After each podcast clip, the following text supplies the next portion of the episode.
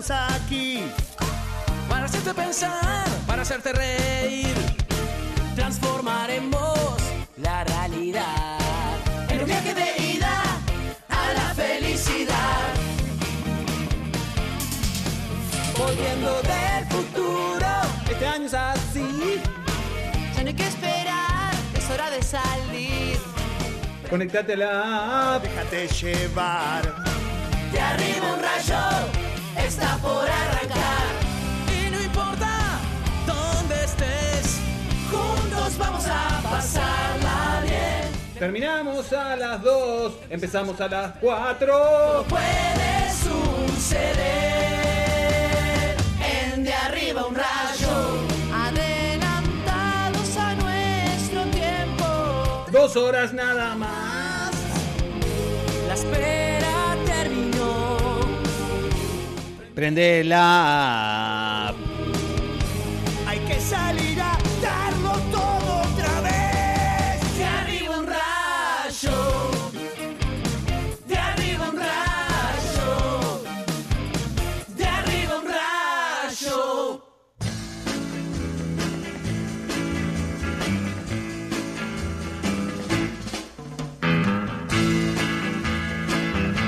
Amilcar, eh, te cuento que me llegaba un mensaje antes de que arrancáramos el programa Sí. diciendo sonando Slipknot en eléctrica, qué Sí, sí. hermoso. De nada. Eh, porque la tarde arrancó con una noticia. Sí, sí, sí. eh, se viene nuevo disco de Slipknot, están en estudios, desempolvaron las máscaras, Ajá. se la pusieron y fueron todos a, a grabar. Están grabando un disco completo, no una canción, un disco completo. Para la vieja usanza. Y para los fanáticos del new metal se viene, hay noticias de desde las máscaras. Nosotros no somos muy slipnoteros, Cuico Perazo, Te voy, a, ni- te voy a contar por qué. Pero tenemos- Es el gran momento ¿De del- de, de Slipknot. por la ¿New máscara. Pues claro, por la máscara. Volvió la época, la obligación de usar mascarilla y dijeron, es ahora. Vamos si no full, volvemos claro, ahora, vamos no volvemos más. Le Había, un acústico con barbijo nomás, pla- pla- eh, planeado, Sí. con barbijo con la máscara impresa en el barbijo, Sí. pero dijeron, no, hagámoslo full. Y, Eh, y volvieron a ¿El la barbijo está abajo de la máscara? ¿O se lo No, no, no? No es necesario, y no es primero necesario. planearon un show acústico y se ponían solo el barbijo, ¿no? Sí, Con la máscara sí. impresa. Después dijeron, no, máscara full. Y nada. Y nosotros tenemos un gran fan de Slipknot entre nuestras huestes. Que le hicimos la pregunta de rigor. Sí. La pregunta que se hace el Uruguay entero, la gente en la calle. ¿Verdad? ¿Quién está detrás de esas máscaras? Y él sabe. Sí, pero no lo va a decir al aire ¿No lo porque él no habla al aire. ¿Te dijeron que no lo digas? No, se nos prometió Pará. una columna acerca de Slipknot, le- la filosofía del lunes. Cuando llamará no pueda venir un lunes, la filosofía del lunes estará en, Slipknot. en boca de Joaquín. Y van a escuchar la voz de Joaquín al aire porque va a ser la columna Sí. acerca de vida y obra Joaquín. de Slipknot. Muy linda ¿Vos? voz tiene además. Por favor, ay, ¿sabés ay, cómo ay. es Cua- esto? vos- tu una pregunta tiene que ser cuánto. No cuándo, cuánto. No cuándo, sino Pará. cuánto.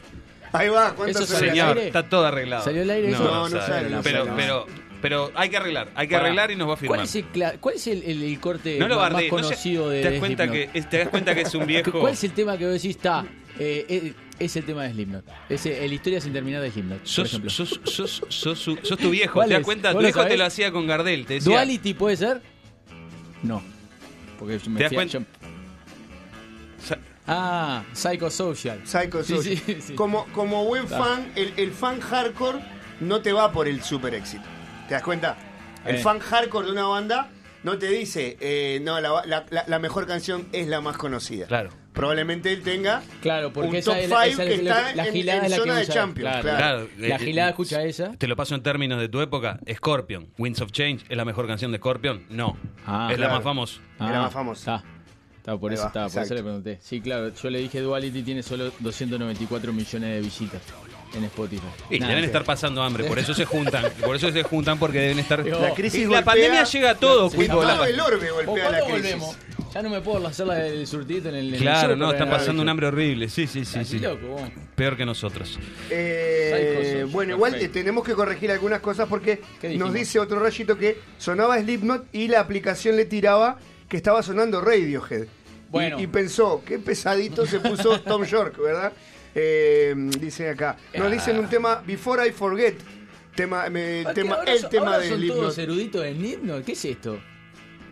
Eh, No bardés. Estás bardero. Bardero, me sí, voy a quedar sí, callado para que no me toque. hasta estaba en el Guitar Hero. Montonero Perazo renuncie, te dice. Sí, claro. En el extra, en el extra difícil. Bueno, no llegaba nunca el Guitar Hero eso. Cuico, no Imaginate puedes, hacer no hacer eso con, no puedes hacer eso con los jóvenes. No puedes decirle, a ver, es, es- a ver, es, porque te lo hizo tu viejo con, con los Ramones. Te dijo, a ver, ¿cuál es, cuál es el, el, el volver, eh, cuál es el, el cambalache de, eh, De los los Ramones? Te, te preguntó así.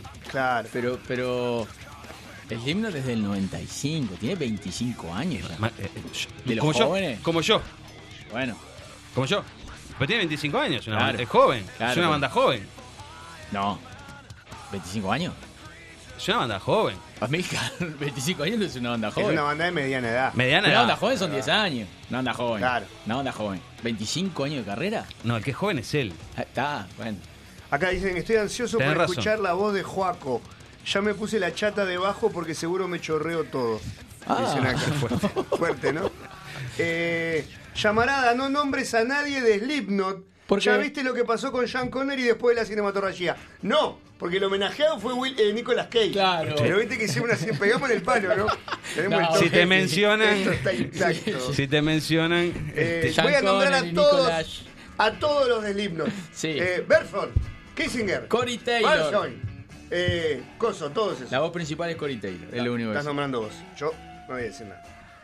Ahí amigos, tengo las fotos acá. Ayer, ¿te puedo contar una cosa, Sí, Cuico? claro que sí. Eh, Claro. Ayer, el- la verdad, llegué a casa repleto de vida. Qué bien eso. Porque, porque estoy viniendo en la flecha azul, Hugo. Qué bien. Y- y- los y- días y el clima se acompañan. presta. Los días acompañan, lindo sol. Soy, soy eh, pasándolo en términos cinematográficos, ¿te acuerdas aquella película de Kevin Bacon? Quicksilver. Sí, obvio. Soy Quicksilver. Cuando vengo y cuando voy, soy Quicksilver. Tengo el camino, subo a la vereda, ¿entendés? Bajo, voy entre. Voy como, como pedrada entre los autos. Hay una nueva Cuidado. que ya hablamos de ella, pero yo no me acuerdo cómo se llama. Los bicivoladores. No. Más nueva. Eh, hay eh, un actor muy conocido.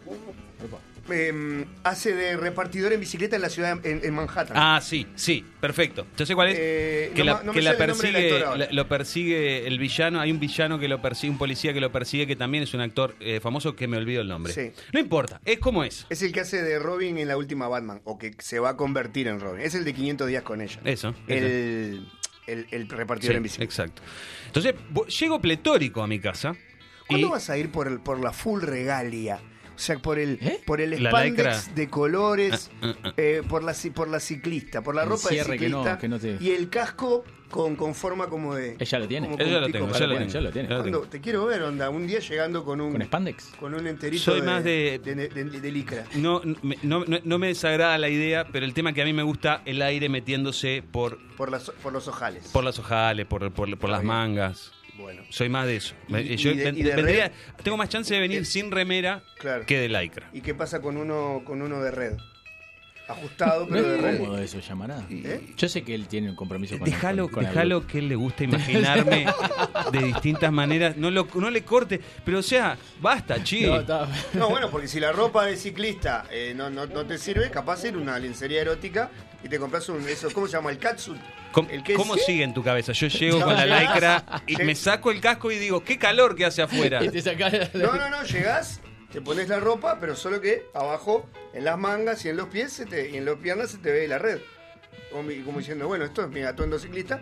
Cuando termine el programa, te sacas todo, te subís a la flecha azul y te vas. Bien. Vas el escroto bueno, ahí. está bien. tipo. Ah. Eh, déjalo que tenga la Sí, fantasía. sí, está bien, está bien, está bien, está bien. Está bien, Yo porque creo sabés que si la- fuera, si Quizá fuera la dosarle alguna fantasía. pluma Claro. al, al- al- al casco. La fantasía es, es, es el combustible de, Ah, del, Del romanticismo. del romanticismo y del sexo. fantasía, Digámoslo, digamos la cosa por su la nombre. fantasía y la Claro, imaginación. Claro, cuando vos, tenés, cuando vos tenés la capacidad de fantasear, crear, pensar, Mm, proyectarte en, la, en el lecho, tenés mejor rendimiento sexual. Punto. Ah, muy bien, sí. Está muy bien, está muy bien. Vos no Te tenés, vos no tenés No, no, sexo, entonces no, no, no podés, está haciendo, que- no podés él está graficar. haciendo ese Tu ejercicio arriba de una imagen, tu imagen por eso. sería una imagen que yo eh, usaría para retrasar el orgasmo. O sea, Llámalo como quieras. Vos llamalo como quieras, lo que te haga mejor. Claro, los tiempos en la cama son de Me cada podés uno. llamar Al, dirían Simon and Garfunkel. Este, Bueno, entonces te ibas pletórico. Llegué pletórico a casa a la tarde, estaba. Pensé que pensé que todo iba a terminar bien. Sí. Tenía pilates, Ah, tenía opa. pilates. Entonces, estaba todo bien. Cometí el error de abrir el mail.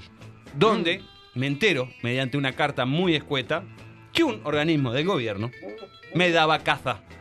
Y no con S, sino con Z. Porque ustedes saben que yo de papeles no tengo todos del todo cerrado en todos los organismos del Estado. Ok. Y uno de ellos me daba caza.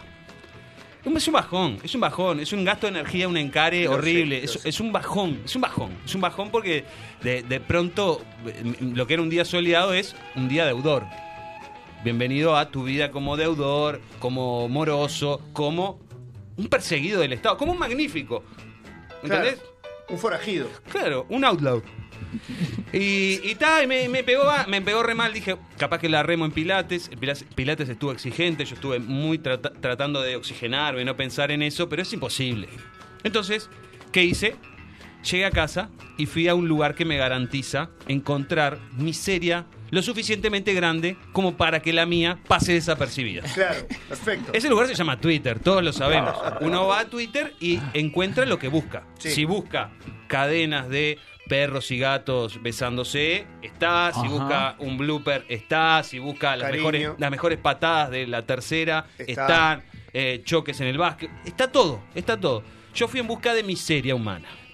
Se me ocurre una muy, muy, muy actual, muy, muy en boga ahora. Y- ¿Cuál? Y, eh, y las, inter- las internas de Peñarol están. las No, no, las no, no, de no, están necesitaba historias de seres humanos, necesitaba historias de seres humanos con, con miseria. Y me crucé con un, un tuit que contaba una historia este, muy fuerte. Y yo lo que voy a hacer es contárselas a ustedes para que se sientan igual de miserables que yo. La historia decía así, eh, contaba alguien que en un grupo de eh, estudiantes próximos a recibirse, había un veterano en el grupo. O sea, alguien que por edad era, estaba, eh, era distinto a sus pares en ese curso. Llegado el día de recibirse, este caballero, precavido, y lo llamo caballero porque me lo imagino, precavido, llevó un bolsito con una ropa para eh, luego de aceptar el título, cambiarse y que a la salida, Lo cuando la- lo huevearan, no manchar la ropa con la que recibió de manos del decano de la, de la facultad Mm. su título. Está muy bien. ¿Entendés? Sí, un claro. caballero. Un previsor. Un o sea, la- la- no va a ir con esa camisa. Si, si Hugo se recibiera con No. esa camisa negra impecable, va y te agarra el título. Pero no te sale a gilear. Se, No. pone, se pone una de un, de un festival, yo que se pone una un remera Sí, sí, negra. Ante el FES eh, Sí, sí. 2004. Claro. Claro. Ese caballero hizo eso. Lo que pasa, y es lo que cuenta el tuit, es que al salir, nadie, absolutamente Ah, nadie, le tiró ni siquiera un huevo. Ah, Nadie de sus amigos, de su entourage, de su familia, se arrimó a la Bien. facultad a eh, hacer lo que tra- tradicionalmente se hace: eh, huevear, tirar yerba, ¿no? Eh, Un harinazo, eh, harina una sidra, lados, te descorchan una sidra, una la gijonesa y te la tiran por una arriba. de vivo ahí. Bueno. Sí, puede montón. ser. Chiflá, chiflá. Claro, exacto. El chiflá, chiflá, puede venir. Una bolsa de orina. Y, También se usa. sí, y, Sí. El, y el caballero este, eh, en, en verdad, compartió eso en Twitter. Ese tweet fue borrado. Alguien, para se ve que estaba en mi mismo estado, para compartir la miseria, le contó al resto de Twitter que había sucedido eso, lo cual desencadenó una serie de eh, cuentos de la, de, de la misma envergadura. Claro. Ah, un en vez, en vez de, de tratar de buscarlo, ponerse en contacto, fue tipo, vos sabés que a mí me pasó o yo sé de. Claro, exactamente. Eh, La, la- la red de Twitter tiene eso, también tiene un- es algo catártico. Yo ayer buscaba gente igual o más miserable que yo, la encontré y la encontré en forma de un hilo, que es, la, que es un tweet al cual se responde y se, responde, o son varios tweets, y que, en el que se contaban experiencias en las cuales uno espera determinado feliz, final y queda en Orsay recibiendo otro.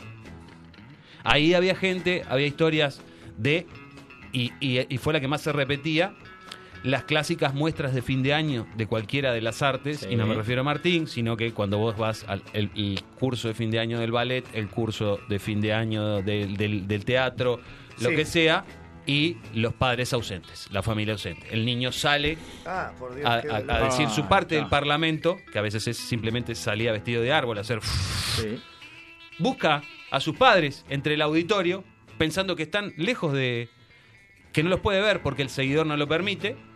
Y de pronto cuando tiene que quedar quieto ahí, busca con atención, los busca, los busca, mira el reloj, vuelve a buscar entre el auditorio y sus padres nunca fueron. Nunca fue. Por Dios, qué. Le erraron la voz.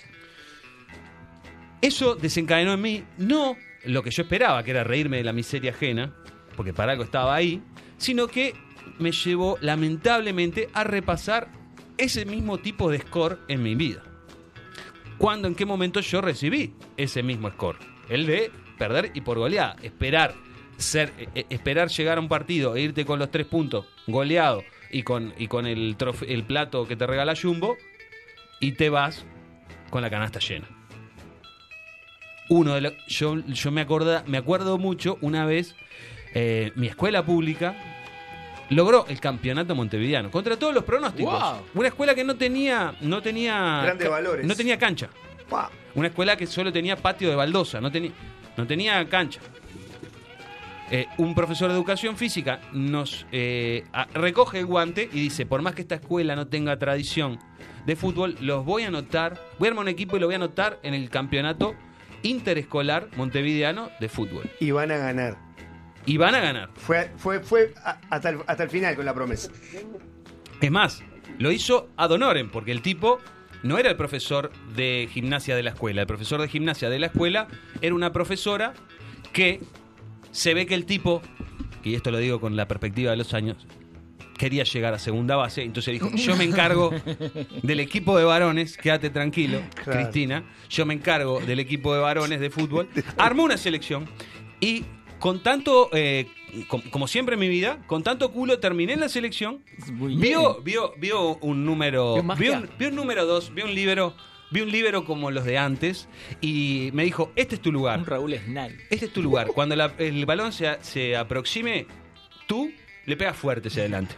Y siempre tiene que quedar adentro de la cancha. Me dijo eso. Eso te dijo. Reglas claras, Gran simples. fundamentos, fundamentos. Claro, cuando Amilcar. Amílcar le pregunta, ¿qué técnico te marcó? Y se recuerda de eso. Claro. por supuesto, claro. por supuesto, porque bien, vi una- Pegale fuerte y que quede dentro de la un cancha. libro, lo que se necesitaba, un número dos de los de antes. Y bueno, yo hice eso. Y salimos campeones. Contala como quieras. Ese campeonato era difícil porque era en horario escolar, teníamos que ir de escuela en escuela, eh, en horarios de la mañana. Yo no pretendía que mi familia me fuera a ver. Y era no, muy difícil, era muy difícil. Por lo No- general, los padres cuando dejan a los niños en la escuela es justamente para no verlos. Que ahí lo, cuídenlos ahí. Yo no voy a estar encargado de estos Claro. niños. Era, eh, aparte, es en horario laboral. Además. Era en horario- en horario laboral. ¿Quién se, ¿Quién se aproxima a un jefe eventualmente severo y le dice, señor Martínez, sabe que necesito tomarme unas horas del día o quizá el día libre porque mi hijo juega al fútbol en un campeonato interescolar? Pero escúcheme, eh, Telechea. Sí, ¿Cómo era tu nombre? ¿El nombre de tu padre? Gustavo. Gustavo. Escúcheme, Telechea. Gustavo, nos conocemos hace tiempo. Claro, no voy a darte el horario. Claro. Eh, a mí me dolió, pero lo entendí. Esa primer parte del campeonato me dolió. Bien. Cuando recibo el título, la medalla, Ah, eh, eh, igual lo sentí, pero lo comprendí, Hugo. Yo tenía la madurez bien. suficiente. Aparte, el 2 es recio. Yo no podía llorar adelante de mis Lagrimea- que compañeros. lagrimé el puntero izquierdo. Claro, qué livianito. Claro. claro. Que se- que Que lagrimé, que lagrimé el 10. al 10 al 10 sí lo iban a ver. Sí, obvio. El padre nos llevaba a todos los partidos, pues necesitábamos vehículos. Ese padre estaba. El, el mío no, pero no importa porque yo era. Pero ese, ese campeonato nos permite clasificar a un torneo nacional en el cual seis selecciones, seis campeones, seis escuelas campeonas de, de, de distintas partes del país se alojan en un complejo, en, el, en el complejo de vacaciones que está ahí en, en Malvin. sí. Sí, señor, claro que sí. sí. En la Rambla. En la se alojan ahí, seis ganadores de- eh, regionales se alojan ahí y hacen un reducido de seis para ver quién es la escuela campeona nacional. ¿Ok? Y eso sí se llevó a cabo en vacaciones, O sea que los padres podrían tener seis. a lo largo de una semana, porque eran todo contra todos, el- el- los que hacían más puntos iban a una final, porque se, se trataba de la integración y no de la incompetencia, Claro, ¿no? obvio. todos contra todos, los dos que más puntos hacían iban a ir a una final y eran campeón nacional. Y yo, la verdad que ahí sí esperé a mis padres. Y. Nunca se presentaron. Nunca se presentaron. Qué dolor. No estábamos, nosotros no, no, no fuimos favoritos a priori. Nunca favorito, siempre desde atrás, ¿verdad? Nunca fuimos favoritos a priori eh, pero logramos hacernos del quinto puesto. Entre seis. Entre seis. Bueno, le ganaron a alguien. Empatamos uno. Ellos perdieron todos. El, El 6 perdieron todos. Era una escuela, era una escuela muy livianita, de flores, muy liviano, muy liviano. el profesor estaba más que cumplido. Pero esto era un bonus track. Para, Claro. nosotros, para nosotros fue un bonus track. nacional. Pero yo sí esperaba a mi padre, ahí, Sí, al costado oh, del ¿cómo no vas a alambrado. esperar a tu padre? Era el campeonato nacional, Hugo Díaz. Era el campeonato nacional. A Yo mí no me puedo, digas. Era, no puedo el esperar, cuadro, vos. no puedo esperar a mi padre en eso. Y, y entonces, en la búsqueda mía en Twitter de la miseria ajena, me encontré con mis propias miserias. Entonces, compañeros, quiero eh, que ustedes ahora me acompañen en esta miseria y me cuenten cuándo esperaban grandes resultados y la vida les devolvió la soledad, cuándo se sintieron como ese veterano que se recibió, se cambió de ropa, se puso la ropa para que le tiraran huevos fajina para que y nadie y nadie le huevo. tiró huevos. Eh, yo, Bueno, nunca te pasó. no, no, a, a mí, yo creo que me pasó una, este, refiere también con el fútbol, pero no, no desde el lugar de jugador. Yo no sé si te pasaba, Hugo, eh, yo sé que vos eras futbolero de chico también, o al, Futbolero América. de ley, como dice y Jorge. una de las aspiraciones que uno tenía o veía como qué bueno estaría era ser alcanzapelota del estadio. Claro, claro, claro, ser claro. alcanzapelota del estadio era estar al lado de las estrellas de tus ídolos máximo. Era tipo vos. ¿Cómo se hace para llegar a ser? Habiendo, a- incluso habiendo historias de vida de alcanzapelotas que triunfaron y se volvieron figuras luminarias de este país. Sí, claro que sí. Yo no sé si antes, porque ahora se usa. Yo nunca quise usa las alcanzapelota. Si esa era tu pregunta, No, nunca, no, no. nunca me dio por ese lado. Está, porque yo decía, debe estar bueno ser alcanzapelota. Sí, claro, Estás, claro. gratis, Yo ves quería el ser- partido, estás en la te dan un cancha. chalequito. qué, Ser médico, quería ser chaleco. arquitecto, yo Entre- quería en ser- el entretiempo se armaba el picado contra el contra Sí. la esquina del, del Ámsterdam. Eh, La pasaban bien esos guachos. la pasaban bien, la pasaban bien. Guachos de mierda. Era, no un sé pue- si- era, era un puesto de privilegio. Sí, era un puesto de privilegio. sí, sí. Y, a- y yo no sé antes, ahora sé que son los de las inferiores. Ponen a los juveniles, juveniles, bien chicos, los ponen a, de alcanzar pelota, los, los cuadros, porque ahora son, tienen Sí, que ser un, es partidarios. un premio, es un premio. Yo creo, yo no me acuerdo si, si en el estadio, cuando juegan los grandes, eran contratados o por CAFO o eran de los cuadros. Yo- eh, cuando yo te estoy hablando, cuando yo quería hacerlo. O sea, te Sí. estoy hablando hace muchos años. Me parece Hoy que- en porque día- siempre veías a los mismos, además. Hoy en día de alcanzapelotas partidarios se- pueden participar de una charla técnica también. Che, Sí, muchachos, están ahí. si vamos ganando, demonen, demonen la devolución de la pelota. Por supuesto. Obviamente, Por ¿no? supuesto. Eh, ¿Qué pasó? Eh, era un sueño, simplemente era un sueño. Pero un día llegó un ofrecimiento de a ver si yo quería ser alcanzapelotas en el Estadio Te Centenario. fueron a buscar. No, te vieron un- un alcanzando ojeador, la pelota.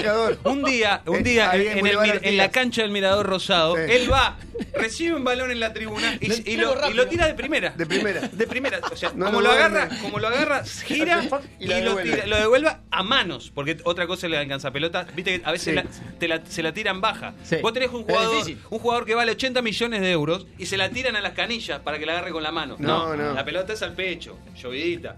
Y a vos, a vos te lo vieron. Vos la tiraste de una epa, epa, a la altura. No, no, fue mi padre. Eh, mi padre fue que me dijo, eh, necesito una alcanza pelota. ¿Por qué?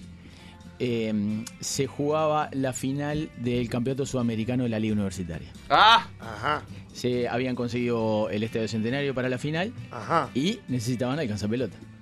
Guillermo. ¿Uno solo?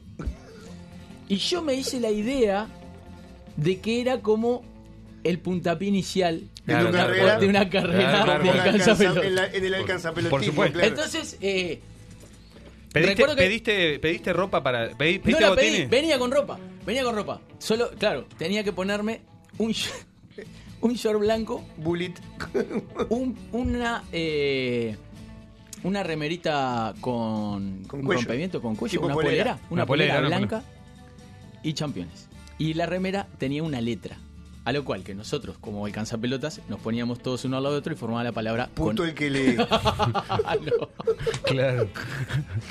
con Aprole. Ah, claro, estaba pago, estaba Ah, pago. estaba pago, me acuerdo que al principio tuvimos que ensayarla. que- ¿Quién Sí, iba porque parado? No, es fácil. No, te ¿Cuál podés- sos? no te podés leer vos mismo. Claro. Este, yo creo que yo era la R. Eh, te iba a preguntar la si, recordabas la Era letra la que te R. había tocado. Eh, y si te pudiste quedar con la, con la polerita. No, las tuvimos que devolver. Eran un horror. que- Eran un horror y había que devolverlas. Bueno. Pero yo me hice, eh, eh, me hice la idea de que, de que era el comienzo. O sea, yo no, no asocié que era solamente ese partido. Mirá, necesitamos, se necesitan alcanzapelota para el estadio. Te Dije, "Está, pensaste listo". que el siguiente mo- movimiento era la primera. Ya, ya subí esa primera. semana. Fin de semana estabas con el clásico. Y le pregunto al arquitecto después que termina el partido. Vos, El fin de semana que hay, viene. hay que volver de vuelta, Con- ¿no? contra- me, claro, digo, me ¿contra tengo que dar quién la remera y digo, pero pará, para el próximo partido, ¿qué? Ya- eh, dice, no, no, Guillermo, no, esto es. No, esto fue solo por este partido. No, ya está, ya está. ¿Y ahí se terminó tu su- carrera? Escucho su corazoncito rompiéndose. Sí, sí, sí. Eh, Y- está, pero Guille, pero llegaste igual, ¿eh? Lo- Llegaste, llegaste, Sí. llegaste. Yo creo que Yo llegaste. creo que llegué.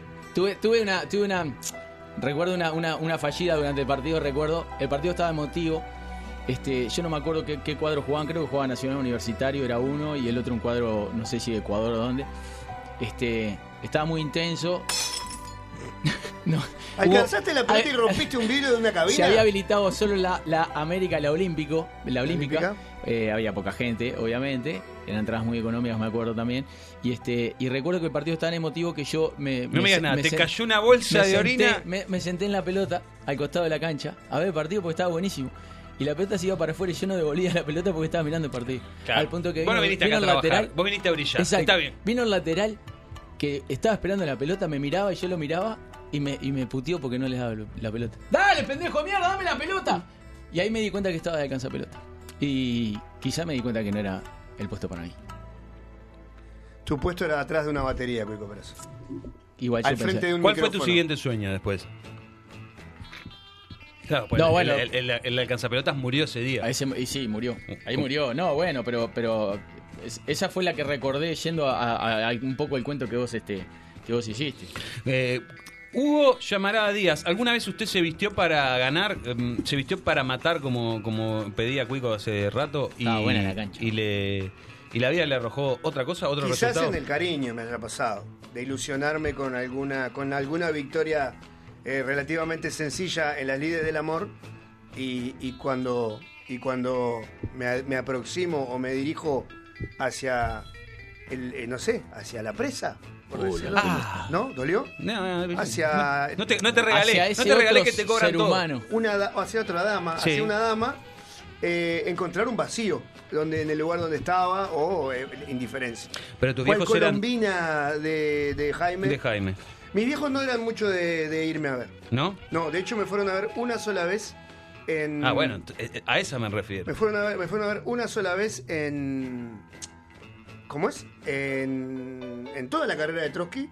En un recital en el velódromo donde tocaba Jaime Ross también, que yo soy un gran fan de Jaime Ross. Entonces este, me dijeron, va, qué lindo para él. Y bueno, yo los invito. Este, allá los invité. Eh, nosotros, eh, Jaime Ross no tocó eh, una vez más, que era la canción que nosotros tocamos de Jaime. Entonces decidimos tocarla. Y en la mitad de la canción se me rompió una cuerda. Con lo cual, eh, la, la versión de una vez más terminó naufragando Ah. miserablemente. No como en el sueño de Cuico, que no hubo, que, no hubo necesidad de pararla, la canción, parar la canción, Pero no sonó como vos pero no sonó como yo esperaba. Eh, Porque es- yo siempre luché tremendo. por. Yo siempre luché por tener cierta mm, validación de, por parte de mis padres para con mi carrera musical. Claro. Y nunca la tuve en realidad. Y no, y fuiste, aparte, el día que los invitaste, hiciste la canción del artista que ellos en realidad iban a ver. Es más, no sé si no recuerdo, no sé si no se las dediqué a ellos. Y se me rompió una cuerda en el medio de la guitarra. Datos. Datos. Datos, La, la datos. Creo que, es, creo que es un momento este, bisagra. Sí. Eh, y después, este. No sé cómo no empezaste contando eso. Bueno, porque el Cuico pidió la palabra y pensé que el Cuico. No, no, porque Ah. empezaste hablando del amor y no sé qué. Sí, y- bueno, porque que mi mente trata una y otra vez de apartarlo, ¿viste? Claro, es duro Pero eso hay que Puedo volver. encajar con mucho más gracia Es pero una derrota romántica que. Pero claro, es- pero, pero en verdad pega más con el cuento que yo ten- que, que a mí me hizo recordar de que eran mis padres, no yéndome a ver en mi carrera futbolística cuando yo brillaba como un 2. Porque yo me Sí. perfilaba como 2. Recuerdo también que es muy probable que nosotros, si bien Jaime era el número fuerte del show, eh, creo que tocó en un horario más central y nosotros éramos la banda que cerraba. Y recuerdo de que preguntar qué les pareció y sí, bien, bien. Igual nos fuimos antes que terminara, hacía Fa. mucho frío y era muy tarde. Lapidario, dura esa. lapidario, lapidario. Se habían ido de la mierda. Sí. Se habían ido de la mierda. Es dura es. Sí, exacto. sabés que el arquitecto pues, le pasó, eh, hizo algo parecido también. ¿Sí? Él siempre me da muy para adelante con la onda, pero me, creo que me vio una vez sola. Bueno, pero tu, pa- tu padre. Tocan a cualquier hora ustedes también. No, bueno, Tocan a cualquier hora. Y está. No, no, no voy a decir que fue medio obligado a ver un teatro de verano. y fue uno de los shows largos y estuvo. Pero creo que fue la única vez que no fui. Ahora estamos del otro lado, nosotros del mostrador. ¿Cómo son ustedes? Y, y- ya les cuento cómo soy yo en este, en este tipo de eventos, porque ahora este, nosotros tenemos hijos en, en edades Sí. todas bien distintas, todo Sí, el sí, sí, espectro, sí. desde adolescentes, casi adultos como tiene Hugo, hasta este, Donata, creo que es la más chica, que tiene cinco. Entonces, ¿cómo es su carrera como padre? Em, Porque tendemos a repetir los mismos errores que nuestros, Sí, de nuestros claro padres. sí. Nosotros Porque es como se nos enseñó. Sí, tendem- tendemos a repetir. A veces me pregunto si hubiéramos tenido, eh, no, digo que ni- no digo que ustedes no lo hayan tenido, pero si hubiéramos tenido algún padre que estuviera permanentemente arriba nuestro apoyándonos, Yo estaría en el lugar de Rolín. Yo hoy, el hoy estaría claro. viajando a Barranquilla Claro, claro, en un claro. avión. Eso lo tengo, eso estoy seguro. bueno, yo estaría en la banda de Jaime. Claro. En lugar de. En lugar de Jaime. ¿En lugar de. Jaime? Claro, Ah, o sea, pensé yo que- sería que una especie- Nicolás. No, no, no. Ibarburu. Sería una especie de Jaime Ross. Si me hubieran apoyado, Claro. no, no tenía techo, Cuico. Es, es- es erróneo pensar que, que mi techo es. Pero, Vos además sí pero pará, pero te pasó, te pasó siendo grande además. Eso. Sí, claro. No, pero de chico. Eh, todo empieza, todo- es, es todo lo mismo, es todo lo mismo. Es todo lo mismo, que no te ve en el fútbol a, lo, a, lo, al- al- a A los, los a, a los seis, 10, siete, como me pa- 10. a los 10, 11, como me pasó a mí, cuando salí campeón. No te va a me ver fue, después no me fue a ver. Mi claro. padre, mi padre trabajaba mucho en, en la. recuerden que mi padre era un zar de la industria panaderil Sí. y trabajaba muchísimo. Entonces se perdió muchas actividades del tipo entrega del carnet, entrega de la carpetita. ¿Se acuerdan cuando te hacían envolver los cuadernos con celofán? Claro. Todas esas boludeces, me recuerdo que mi madre y mis tías y alguna abuela estaba, pero mi, mi padre estaba trabajando. Y era, y era, y era lo normal, Bueno, estaba eso, bien. eso, eso iba. Lo, lo raro era el padre que decía, hoy no voy a trabajar. Mi padre era jefe, Claro. era propietario de un negocio, pero su responsabilidad estaba para con el negocio. Y, y- igual decía, me recuerdo que pe- eh, me imagino que él pensaría, bueno, Va lo, va, madre. lo va a entender, que va- mientras vaya la madre. Está, O sea, pero porque Van uno las de- tías. Uno, de, uno a los 6, 7 años tampoco se da cuenta. no se da cuenta, no, no, no, no, el, el pa- el padre de uno no espera que cuando llega a la casa uno lo siente y le diga, papá, ¿por qué no fuiste? Mal padre. Eso lo hace la esposa. Claro, no lo Vos haces, no fuiste a a lo los haces, nenes. pero, pero ya vieron que aflora. No ya lo vieron haces, que aflora, no ya lo- vieron que Pero me No parece lo que- haces, pero no aprendes a hacerlo tampoco. no lo haces, pero no, no es algo que te chupe un huevo, porque por algo ¿Lo a mis 25 años yo agarro este este este este tweet que habla de un señor a la cual no lo va nadie y yo me acuerdo de mí, no me acuerdo, no me río de él y, y- y les mando una captura a ustedes. ¿Te acordás Me- de vos? Me Claro. acuerdo de mí siendo campeón montevideano y que no me fuera a ver, Con incluso medias con la cocarda. Con las medias por los tobillos. Claro. El, el- claro. Volviendo no, solo. Volviendo no ni un sol. Con la medalla al quinto puesto, ¿no? Qué dolor. Cuico, vos sí tuviste un padre que te apoyó. Te voy a ser sincero, eh, si, hago un, si hago un repaso de, mm, eh, de, de mis instancias futbolísticas o, o de actividades escolares y eso, por lo general la que más estaba presente era mi madre. Pero yo no lo veía como algo eh, que, que él estuviera ausente porque me involucraba en, en- en- en actividades de él, me invitaba, le salían de él, "¿Querés? acompáñame, no sé qué vamos. Entonces era como que, no era que, "Ta, no te fui a ver y me olvidé. No, no No te tengo esa quiero. sensación de que, qué lástima que no fue el arquitecto a verme en tal lado. No tengo esa sensación. No. Este, pero sí, haciendo memoria, fue poco. Fue poco. Fue pero, poco. fue, Pero fue, pero fue. ¿Y- Este- ¿Y, como padre? Como a mí me gusta, me gusta estar, me gusta estar en las actividades que tiene. Sí, por Este, eso por eso te preguntaba, porque sé- creo que vos sos el que más, el que más concurre, el me que más le mete onda. y sobre todo trato de fomentarle que hagan cosas. O sea, que, que si tiene una actividad de, de- por ejemplo, Francisca ahora, eh, que tenía departe- deporte hoy, le digo, ¿qué vas a hacer hoy? Eh, hockey, vas a llevar el palo de hockey, no voy a hacer fútbol. Buenísimo.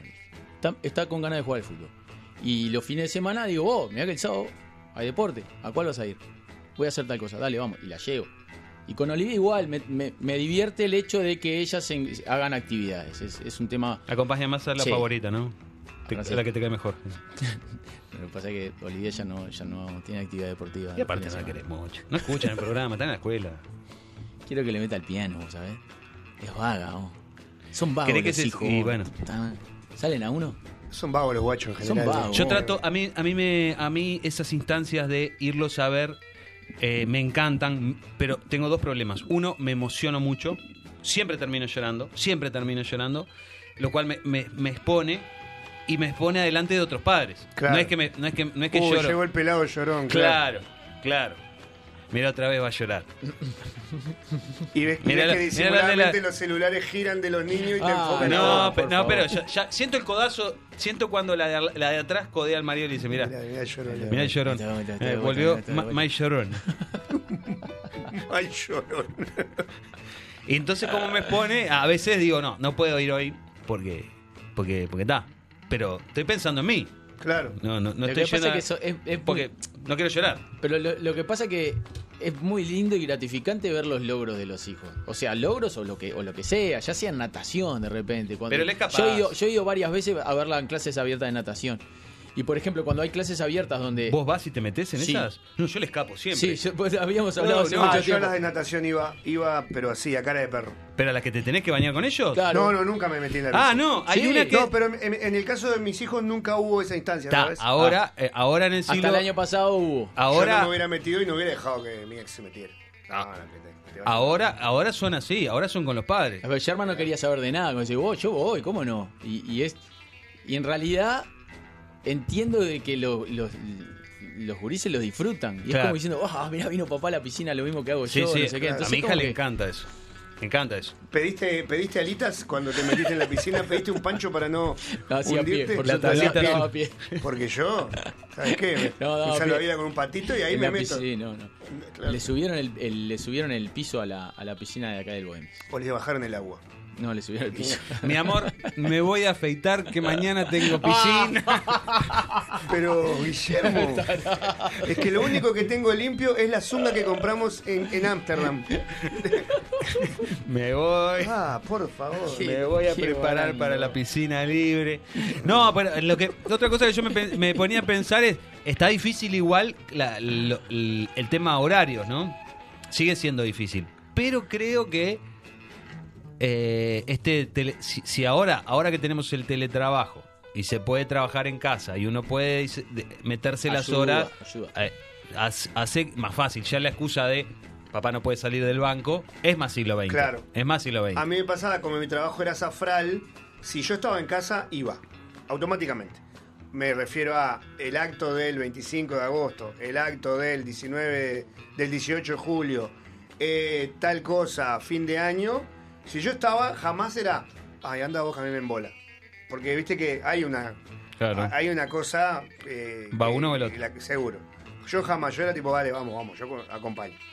Eh, acompaño no, mejor dicho, yo voy. Eh, pero cuando me salía a trabajo era más importante, no era más importante, pero en mi familia se entendía que Claro. trabajar era, era una, una actividad que redundaba en el, en el bien de todos. Seguro. Entonces, eh, yo más que, más que zafar, me estaba sacrificando de perderme una cosa. Por ejemplo, yo me perdí la comunión de mis dos hijos porque tenía que, tenía que trabajar. Y, y ta, y mi- y fue mi, mi propia ex mujer la que me dijo, no, no, no, anda, anda a trabajar, no, pues, no te preocupes. No te vas a perder el día de trabajo Por eso. ver la, comu- la comunión. Cuico Perazo, vos que, arista vos ahí que- te- bueno, dale. No, porque yo quería. Me quedé pensando, sobre todo en el cuento que hiciste de- de- del veterano grupo de, de que se recibe, el grupo de, de- de jóvenes y nadie lo sale a, Mm. a, a celebrar ni, ni a compartirlo con él. ¿Y qué, qué tan importante es para uno cuando obtiene un logro tener a alguien con quien compartirlo o no? Es si fundamental. es si más, es grande, personal. es, Es más, es más que el logro. Exacto. El logro. A mí no me valió nada. Para mí es fundamental. A mí no me valió nada. Si vos no tenés con quién compartir una, una alegría, para mí esa es la verdadera definición de la soledad. Claro. Llegar a tu. no- la soledad no es llegar de noche a una casa que esté sola. Eso se, pilotea. Pero no tener con quién compartir una, una alegría. eh, No me Una refiero. ganada. Compartir una tristeza. Una ganada y una perdida, es lo Sí. mismo. son dos caras de la misma moneda. Si no tenés con quién compartir esas, no eh, re- ¿realmente saliste campeón? Claro. Porque si no, ¿a quién, ¿a quién se lo contás? Es como, la- como la- el cuento de Es la isla. Por eso, la- yo me quedé isla- pensando porque es un, es un buen punto y puede, claro. llegar, cier- puede llegar a ser, dependiendo de la persona, discutible también. Y eh, hay gente que dice, eh, son logros personales y es tipo, que me, que me constan que existen ese tipo de personas. Tal, es, es- apuntan a, a- a alcanzar una meta, un objetivo y es tipo, listo, lo logré, vamos arriba, ¿con qué sigo? Más allá de si lo compartes, hay alguien al lado tuyo para compartirlo. No, es como, sé que hay gente Para que mí- es más, para más mí, introvertida en ese sentido. cosas- Es la la- manera de ver la vida, está bien. Sí, pero para mí yo- de, las, de las cosas más lindas que hay, de repente después de un show exitoso, es bajarte del escenario y que en el camarín esté tu familia o, o o amigos cercanos que, que compartan contigo la alegría, me parece. La Sí, energía, sí. por ejemplo. Sí, la energía, para mí es eso. Cuando vos ganás o perdés, tenés con quién compartir, en tu, mi- que estén en tu misma, que logren entender tu energía, para, para arriba o para abajo, que logren compartir, compartir tu energía. Este, mm, Igual es peor, yo creo que es peor cuando tenés a alguien eh, que no entiende esa energía. Que, es peor, Es- es peor es tener también- a alguien y que no entiende esa energía antes que no tener a nadie. ¿Se entiende? Por ejemplo, es complejo, a vos es- te es horrible, Si a es vos complejo, no sí. te acompañaron y cuando volvés a tu casa, volvés tipo alto del piso con la adrenalina, del mango y, de- y re- y recibís un, un Mirá. frenazo tipo, mirá, acá, acá No hagas este, ruido. estamos de otra Descalzate, claro. Descalzate, de- no jodas. Descalzate, bañate en leche. silencio. Exacto. bañate en silencio. Eso es, es bravo. Es un golpe fuerte, sí. Sí, y sí, y sí. Y sí. Había otro, había otros relatos, porque mucha gente le contestaba de la misma manera, recordando, o cuando iba, tenía que recitar un poema en, el- en, el- en la escuela y no habían ido los padres, cuando se había preparado para el festival folclórico y, y, y no. Me y no- acordé de una. Cuando termines la cuenta. y, y no y no habían ido no lo habían ido a ver o no sé qué y había una que era que estaba en un bar con las amigas eh, desde temprano al lado había una mesa reservada para ocho llega una persona se sienta en la mesa espera una hora le traen una torta y la persona se levanta y le pide a esta, a esta gente para compartir la torta porque había reservado una mesa, hecho la torta y no había ido nadie y, y si, que, y, y si podía compartir. Desgarrador, desgarrador, desgarrador, desgarrador. Pero bueno, era, era el espacio para contar esas. Era el espacio Claro, para obvio. contar esas. Obvio, obvio. Era el espacio para contar esas. Yo con 17, 18 años, eh, un 31 de diciembre, eh, ya libre de mis actividades eh, educativas, creo es más, creo que con prácticamente, pr- prácticamente todos los exámenes salvados, solamente alguna materia para febrero, eh, decido, o nosotros nos íbamos el 31 de noche, de nochecita, comenzaban las vacaciones, nos íbamos para afuera y nos quedábamos de repente al principio nos quedábamos los tres meses de vacaciones que volvíamos, volvíamos a, la escuela con las El- patas como torta frita, de estar en chancleta, otro Uruguay. Sabía que mis vacaciones se iban a extender más o menos hasta el 15 de enero, porque después tenía que empezar a estudiar. Pero ahí estaba libre. Entonces anuncio en casa, me voy a ir antes, así aprovecho el día de playa, porque era un 31 de, de diciembre hermoso. Le digo, los espero allá. Los Claro, espero allá con claro. todo, o sea, no con todo pronto, porque aparte, a la hora, o sea, mi, mi padre, con todo el tema de los lechones y todo, Se encargaba de el todo. 31 era un día complicado. Pero ¿qué hacía mi padre? Mi padre no, no decía, hoy es 31, voy a cerrar a las 6 de la tarde. Trabajaba a morir. Trabajaba hasta las 8, capaz liberaba a los empleados antes para que se fueran, pero él se quedaba Amorralando. amorralando, sí, de- entregando los lechones, lo que sea. Eh, entonces me dice mi padre, bueno, está, está, vamos a tratar de llegar. Le digo, no, no, dale, no seas malo. Ah, todo el día, felicidad en la playa, nadando, llamarada, 18 años. Todo. con toda la vida por delante. Con toda la ilusión intacta.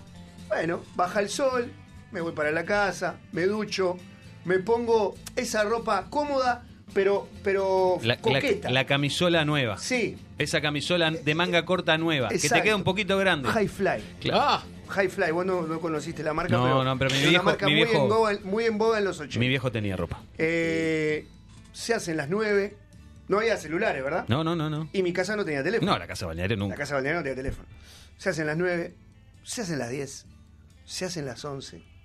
Yo salía, comencé a salir a la, a la, a la Las puerta, 12 y la una, esperando, las dos y las esperando ver El lo- coche- el- los faroles de la Opel Record Caravan de papá. ¡Ah! autazo. Eh, Gastador como, se como hace una la- familia. claro, 2.0. Sí, sí.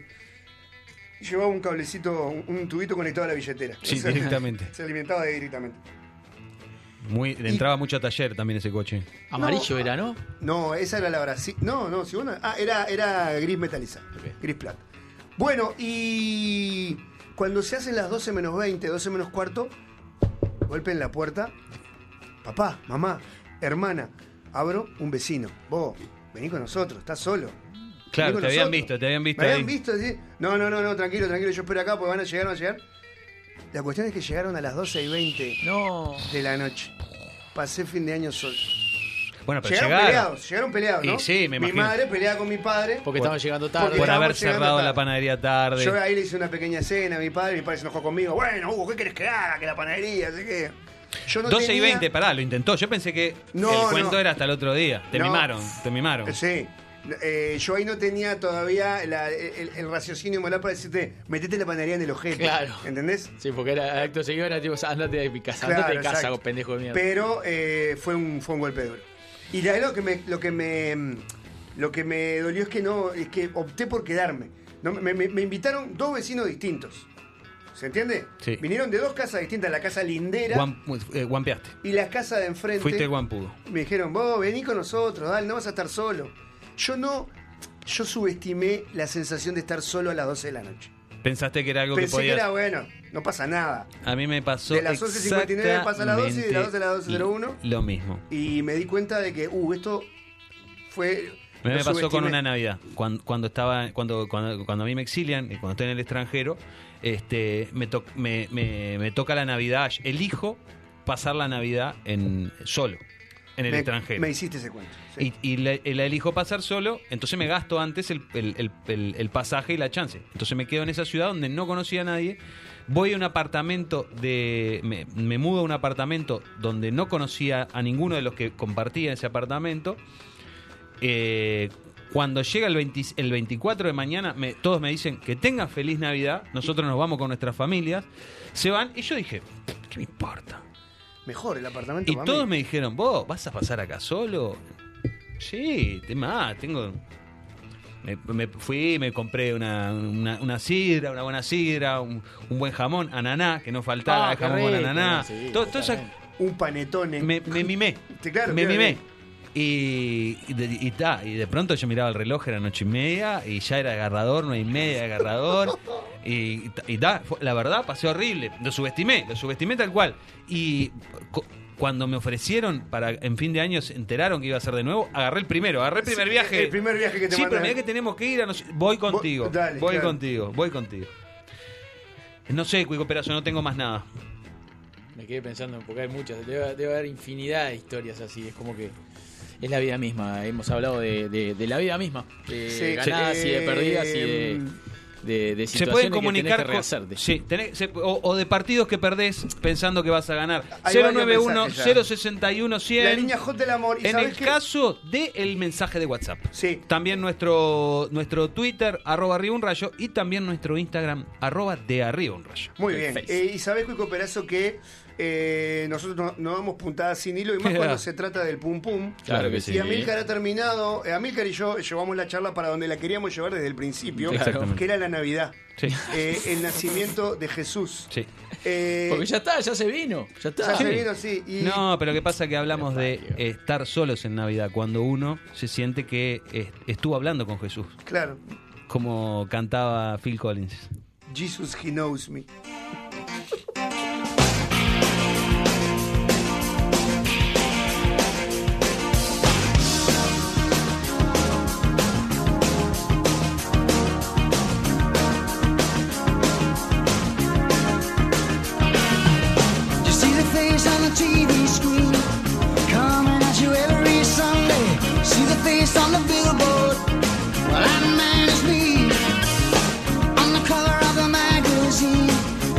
Question why I'm smiling. You buy a piece of paradise, you buy a piece of me. I'll get you everything you wanted. I'll get you everything you need.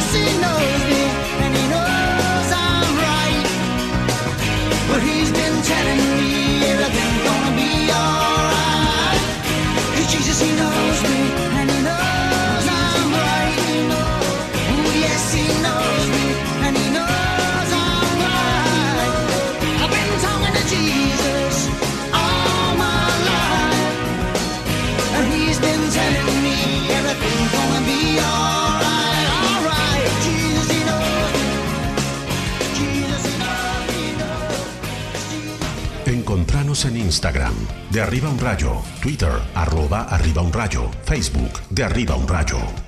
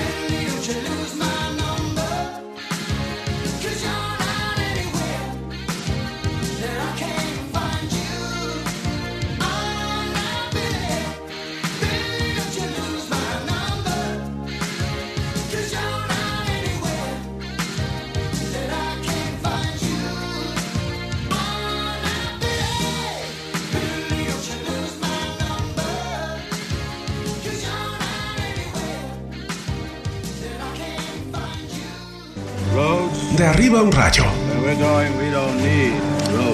Donde vamos no precisaremos calles. De arriba un rayo.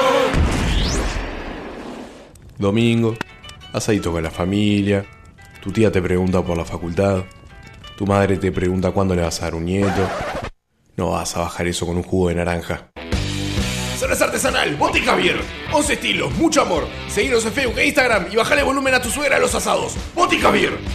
Es especial.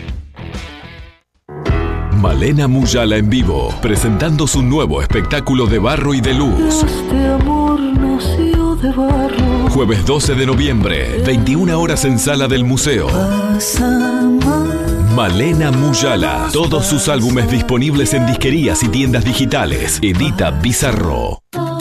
Dominios.uy. Ahora en NetUI tu dominio.uy a un precio increíble. Tu sitio web, correo electrónico y blogs alojados en Uruguay. ¿Te vas a arriesgar a que tu .uy ya no pueda ser tuyo? Registralo en www.netuy.net y tenelo disponible en minutos. www.netuy.net En Mediarte retomamos los cursos, adaptando y cuidando las formas, pero con el mismo espíritu de capacitar desde la práctica. Locución, DJ, edición, producción, operador de radio, conducción, periodismo. Y a partir de este año sumamos nuevas propuestas. Podcast, community manager, impro, producción musical, canto, narración creativa, diseño web, diseño gráfico, producción audiovisual. Pedí más información a taller.mediarte.com.uy o al 094 533 479 Mediarte, taller de radio.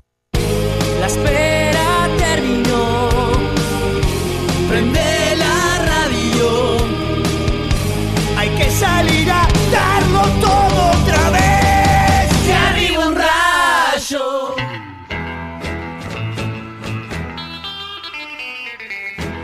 Me imagino que con el hashtag, alias numeral, Sí. eh, fracasados, has recibido un montón de mensajes, Hugo Díaz. Por supuesto, nuestra audiencia se comunica incesantemente con nosotros y todos sabemos que está compuesta por un montón de fracasados, ¿verdad? Ah, sí, claro, claro, Perazo, de Lechea.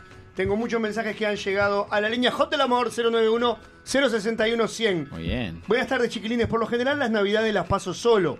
Vivo solo y estoy acostumbrado. eh, estoy acostumbrado. Fin de año con mi niña, pero este año va a ser especial porque viene mi hermano de Estados Unidos. La pasaremos juntos después de tanto tiempo. Muy bien.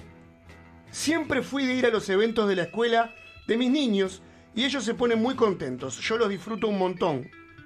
Mi padre, no me acuerdo que fuera alguna vez a verme, pero ta, yo hago lo contrario a lo que fue él conmigo. Bien. Ser cariñoso con mis hijos. Abrazo Bien, grande bien, de. Alberto. Eso está bueno. Muy bien, muy bien, Eso muy está bien. muy bueno. También nuestros padres, en realidad, tenían que ir a la escuela dos veces por año. Ah, El 19, el Eran 18 meno- eran menores, Ahora es el día de. Bueno. el, el día de atarse los cordones. Me encanta, vengan a la me escuela. encanta el punto que traes. El, el- a mí me tocó el antes el año pasado, o sea, previo a la- al, al- al tema pandemia, el año pasado yo llegué a ir tres veces la misma semana. Pusieron actividades tres veces en una semana.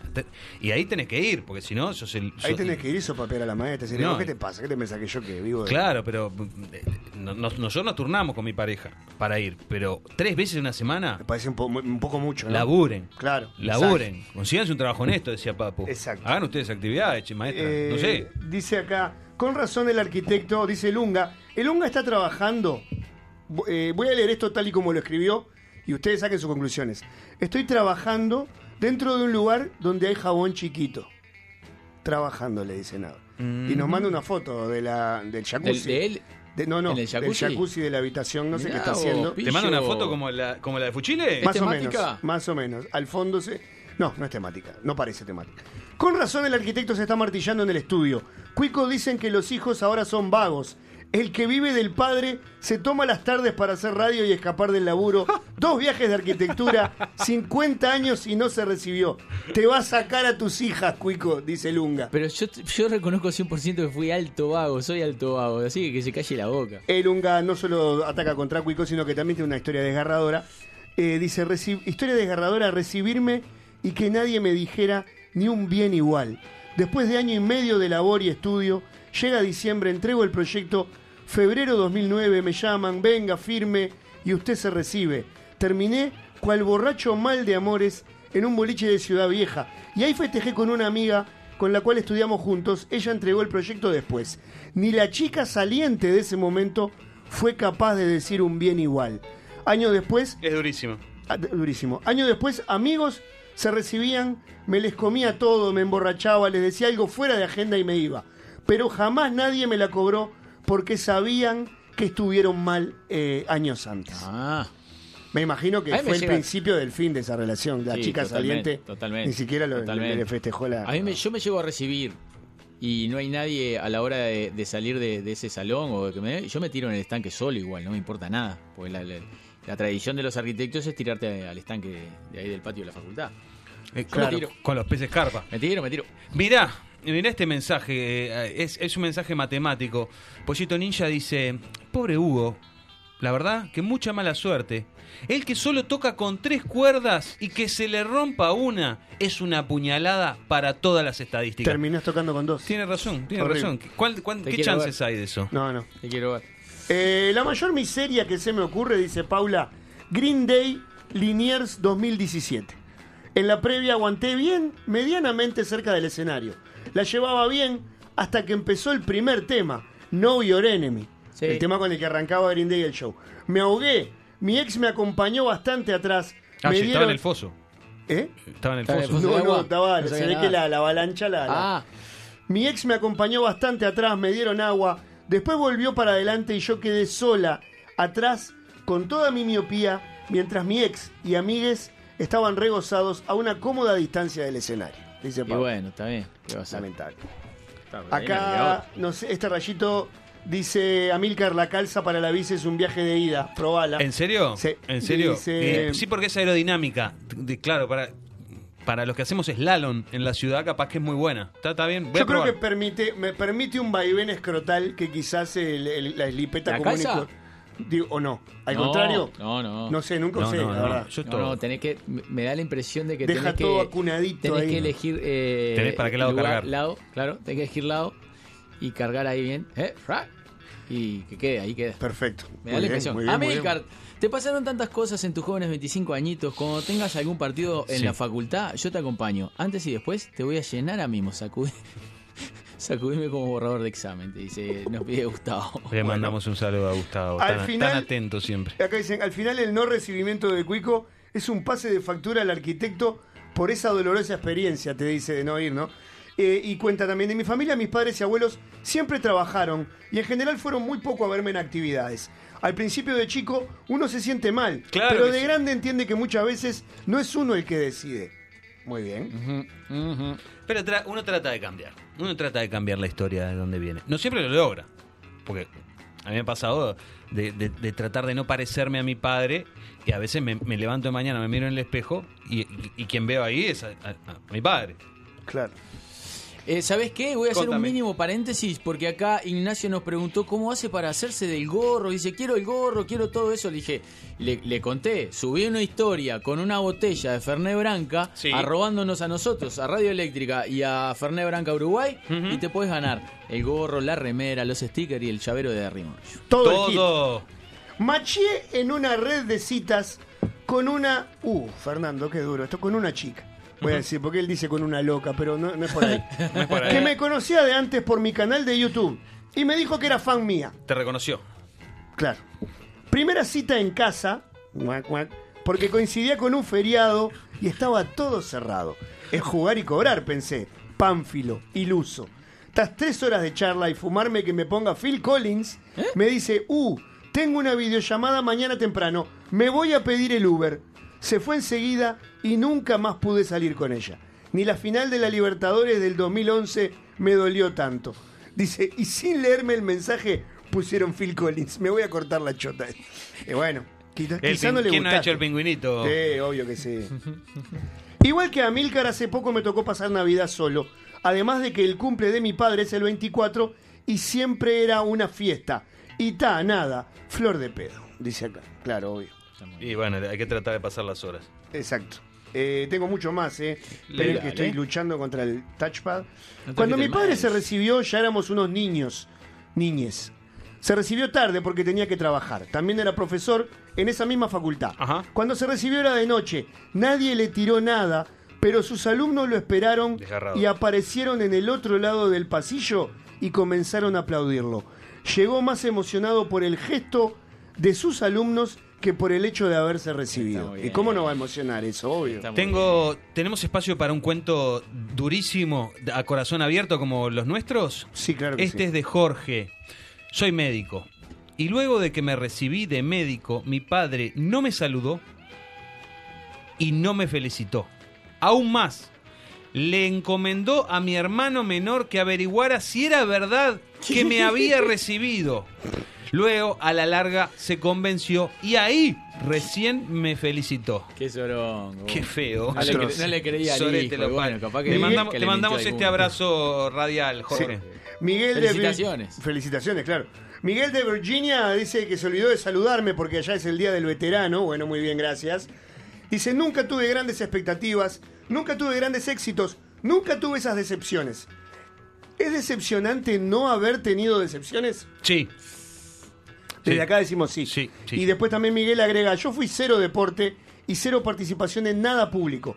Pero mi viejo me anotó al baby fútbol. Claro. Fui a cinco prácticas y a un partido. Lo único que vio mi viejo fue cómo me cagaron a piñas entre ocho del cante del otro cuadro. Nunca más fui.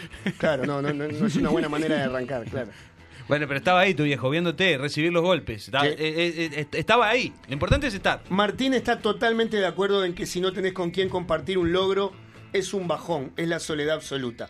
Es verdad, fue una pincelada de sabiduría que nos permitimos tirar en el primer bloque. Eh, acá tengo otra. Mi padre me apoyó una vez Ah, un buen voleo en el orto después que aparecí, pasada las tres horas de desaparecido, de volver de una competencia de bicicross. Terrible apoyo que duró una semana, dice el buitre, el buitre vecino. Por lo menos le mostré la medalla del primer puesto. El buitre ganó, el- ganó la competencia, pero llegó tarde y cobró. Dicen acá, yo trabajo muchísimo, pero hago todo con mis hijas. Siempre acomodo el trabajo y voy. Ellas son mi prioridad. Y para Gustavo el padre también. Es horrible. No, no, no, es horrible. Yo creo que ahora el vínculo es distinto al que teníamos con nuestros padres. Ah, sí, Yo totalmente. creo que ha cambiado mucho. Es un tema generacional. Buena gente, a mí me pasó hace muy poco. El vínculo con los hijos. Ah, bueno, sí, cambió, cambió, Sí, claro. sí, Sí, es- sí, es- sí, está bien. Perdón, perdón, perdón, perdón, perdón. Claro. Buena gente, a mí me pasó hace muy poco en la muestra de Murga Joven. Mis viejos no fueron a vernos actuar. No debido los a que- culpo, no los culpo. No. no los culpo. Debido a que la Murga No cantaba culpo. cosas muy opuestas a lo que ellos piensan a nivel político. No los culpo, no los culpo. Igual días después me di cuenta que fue mejor que no hayan ido, porque en el caso de mi viejo, él es sordo, pero si escuchaba ese coro, probablemente a los cinco minutos se arrancaba las orejas Claro. ahí mismo al grito de ¡Sáquenme de acá! Pero ve- ¡Sáquenme de acá! Hay que rescatar lo positivo, Sí, sigue con orejas. claro. Bueno, Pero ves, ahí, ahí si vos sabés que le, que le vas a hacer mala sangre a tu padre con lo que cantás, no lo se, invites. se lo ahorrás el- ese disgusto. No, pero, ah, pero vos. Hay ya que, tenés todas las mesas de ¿Querés que domingo. te- El- querés que tu te padre te los tiene que entender en lo que vos pienses. Chau, ¿Vos te pensás que, yo era el mejor zaguero que tenía proyección de gol? No. Pero bueno, yo quería que estuviera ahí. Eh, ¿Querés que estén ahí, Cuico? No, bueno, Eh, Matías dice, no recuerdo esos campeonatos interescolares en los 2000, Amilcar, pero de todas maneras confío en tu palabra. Eh, se hicieron. Se Y hicieron. También hicieron. marca que es la primera vez que Miguel de Virginia no tiene una anécdota de algo. ¿En serio? Hoy es un día bravo. Nunca sufrió decepciones ni nada. 11 del 11. Bien. Yamita, ¿te copa que yo sea tu único espectador? Solamente voy a mirar. Pasá por casa, por casa. Laura quiere jugar al zapatero. No puedo. No, Gustavo, no puedo. No puedo, no puedo. Es muy no tarde, puedo. te invita muy tarde. No puedo, porque tira la clavar? analogía, está caliente como caldera de sordo, y es la más liviana que tira, tira otras. Es atroz. Mándamelas después. No, sí, sí, sí, no, no. ¿A dónde te llegó eso, Hugo Díaz? 091 061 100 la línea J del amor. amor. Bueno, acá nos mandan fotos de la, de la, mm, de la calza de ciclista, eh, sobre todo la parte de la entrepierna. Ah, quiero agradecer, hab- hablando Mirá, de ciclismo. mirá lo que es esto. Esto es el futuro. el otro día un ¿Eso qué es? Tiene acolchonado la parte donde se apoya en el asiento. Las naigas. No, es- no La- yo creo que nalgas, el, el- perineo, Y te manda, eh, y te manda donde, donde guardas el, el- todo eso. ¿El, el pajarito? Aquello. Todo eso. Vamos. Bueno. Hay que cuidar el perineo. Sí, eh, Sí, el perineo Eh, es el que está en- entre es el espacio entre en Uranus y, el, y los testículos, Sí. que es ahí donde, donde, donde fracasamos. En el Todo cuidado del perineo. Claro, y empieza ¿Cuidado de estético o cuidado- De próstata, de próstata. Ah, claro. De próstata. Bien, Hay bien, que- bien, bien. Cuando uno hay, hay, eh, hay que cuidar la próstata. Muy bien. Eh. Hoy Le pasó a uno que se sentó hace un rato. Pa, pobre, sí. Hoy estoy volviendo a gastar datos en ustedes. Qué bien, Cuico, vos. Los quiero el casqui. Pero no es gastar gato, vos, Casqui. Qué viene el Casqui, No, el aparte Casqui, gana cómo lo 2 quiero. millones de dólares y se queja porque gasta tre- 50 centavos de Está peso. gastando En- gato, pero ¿qué estás gastando? Hay que Casqui? matarlo, hay que matarlo. Yo me recibí de morada 12 años. Eh, preferí disfrutar a mis hijas mellizas. Cambié una carpeta de arquitectura por plaza, deportes y apoyo escolar. Y después se recibió. Bien. Bien, muy bien. Muy bien, muy bien. Preguntan dónde está Florencia. Es una gran pregunta. Es una gran Es pregunta. una gran Nosotros La, pregunta. tiene la ciudad. Ahí va, Montevideo la tiene. Eh, mm, y claro, nos aprovechan que hay gente que a esa zona le dice ni cu ni hue. Mm, sí. A mí no me gusta esa denominación, pero bueno. No, Sí, los, tu- los turbonegros dicen que eso es el rock. Eso es el rock, exactamente. Hola, gente. Bueno, a falta de anécdota de Miguel de Virginia, tenemos una anécdota de. Mariela, su esposa. Ah, bien, bien, bien. Yo fui seleccionada por mi escuela Bolivia para ir a correr a la pista de atletismo en un campeonato interescolar. Miss Bolivia. Todos estaban con sus familias, yo sola, porque mis padres trabajaban. Cuando regresé a casa y me preguntaron cómo salí, les dije cuarta y me preguntaron cuántos corrían y les dije que corrían cuatro.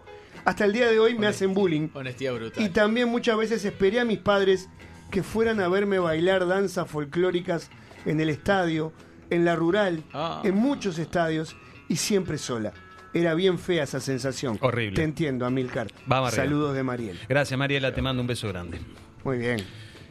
Caballeros, eh, ustedes van a decidir ahora si, Sí. si hay micrófono testigo Sí, o sí. si hay máximas No, o si no. lo que ustedes quieran. Micrófono Pero testigo. siendo Vayamos ya a una 15, 15 pausa, nos es da. el momento de decidir ustedes qué se hace. Es ahora. Pausa y micrófono testigo. Sí, señor. De arriba un rayo. Ustedes no están preparados para esto, pero a sus hijos les va a encantar. Déjate llevar. Saliste en una cita, todo salió bien. Estás en tu casa a punto de hacer el último brindis, vas a la heladera y no vas a brindar con un agua mineral. Cerveza artesanal, Boti Javier. 11 estilos, mucho amor. Seguinos en Facebook e Instagram y aumentar el porcentaje de éxito en tus citas. Boti Javier. Es especial. Bizarro presenta el nuevo álbum de Chillan las Bestias. Cambio de neón. La banda rioplatense liderada por Pedro Dalton regresa con su tercer álbum, tren. Casi Farsante, de Chillan las Bestias. Escúchalo en tiendas digitales.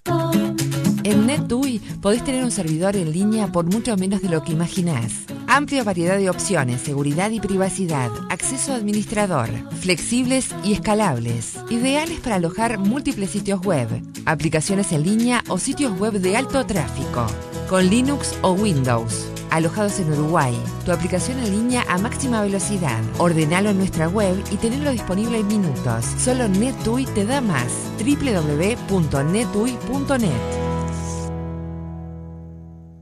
¿Qué conoces de una radio tradicional? Consola, micrófono, antena. Bueno, sí, es eso y mucho más. Ahora permitime mostrarte de qué se trata una radio online. En realidad, ¿de qué se trata Mediarte? Contamos con más de 20 programas en vivo. Ellos nos impulsan para ser una gran generadora de contenido. Pero preferimos ir por más, ser algo diferente. No solo una radio. Somos un nuevo canal de comunicación. Una puerta abierta para nuevos comunicadores. Entra, conocenos, visita mediarte.com.uy. Está en constante desarrollo y crecimiento. También estamos presentes en redes sociales. Twitter, Facebook, Instagram, TuneIn, SoundCloud, YouTube. Ya dimos el primer paso.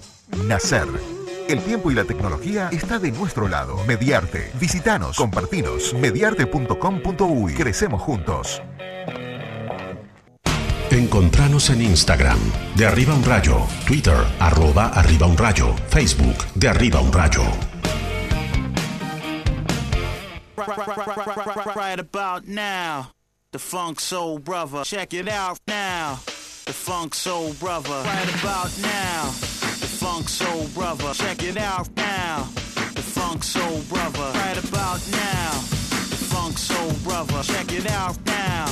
The Funk Soul Brother. Right about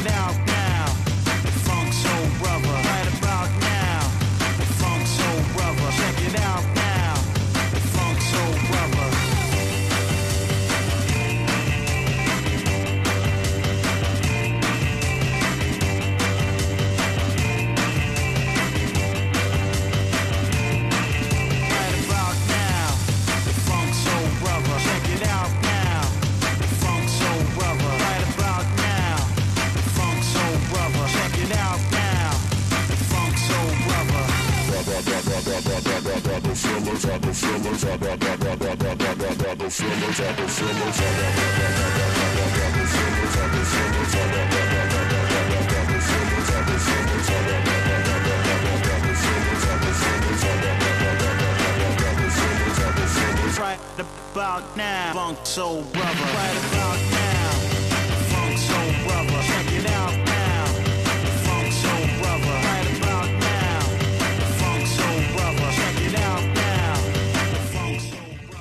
Muy bien, 19 minutos pasan de las 15. Estamos escuchando algo de Fatboy Slim, Rockefeller Skank. Eh, tenía ganas de escuchar algo de Fatboy Slim, que su- no solemos pasar este tipo de música. y Me gusta, es, es me tipo- gusta Fatboy Slim, ¿eh? Ahora sí. Me gusta. Tiene muy buenas canciones. Push the Tempo, que en realidad se llama Gia Mama. Mirá, se cagó. ¿Se acuerdan del video de esto?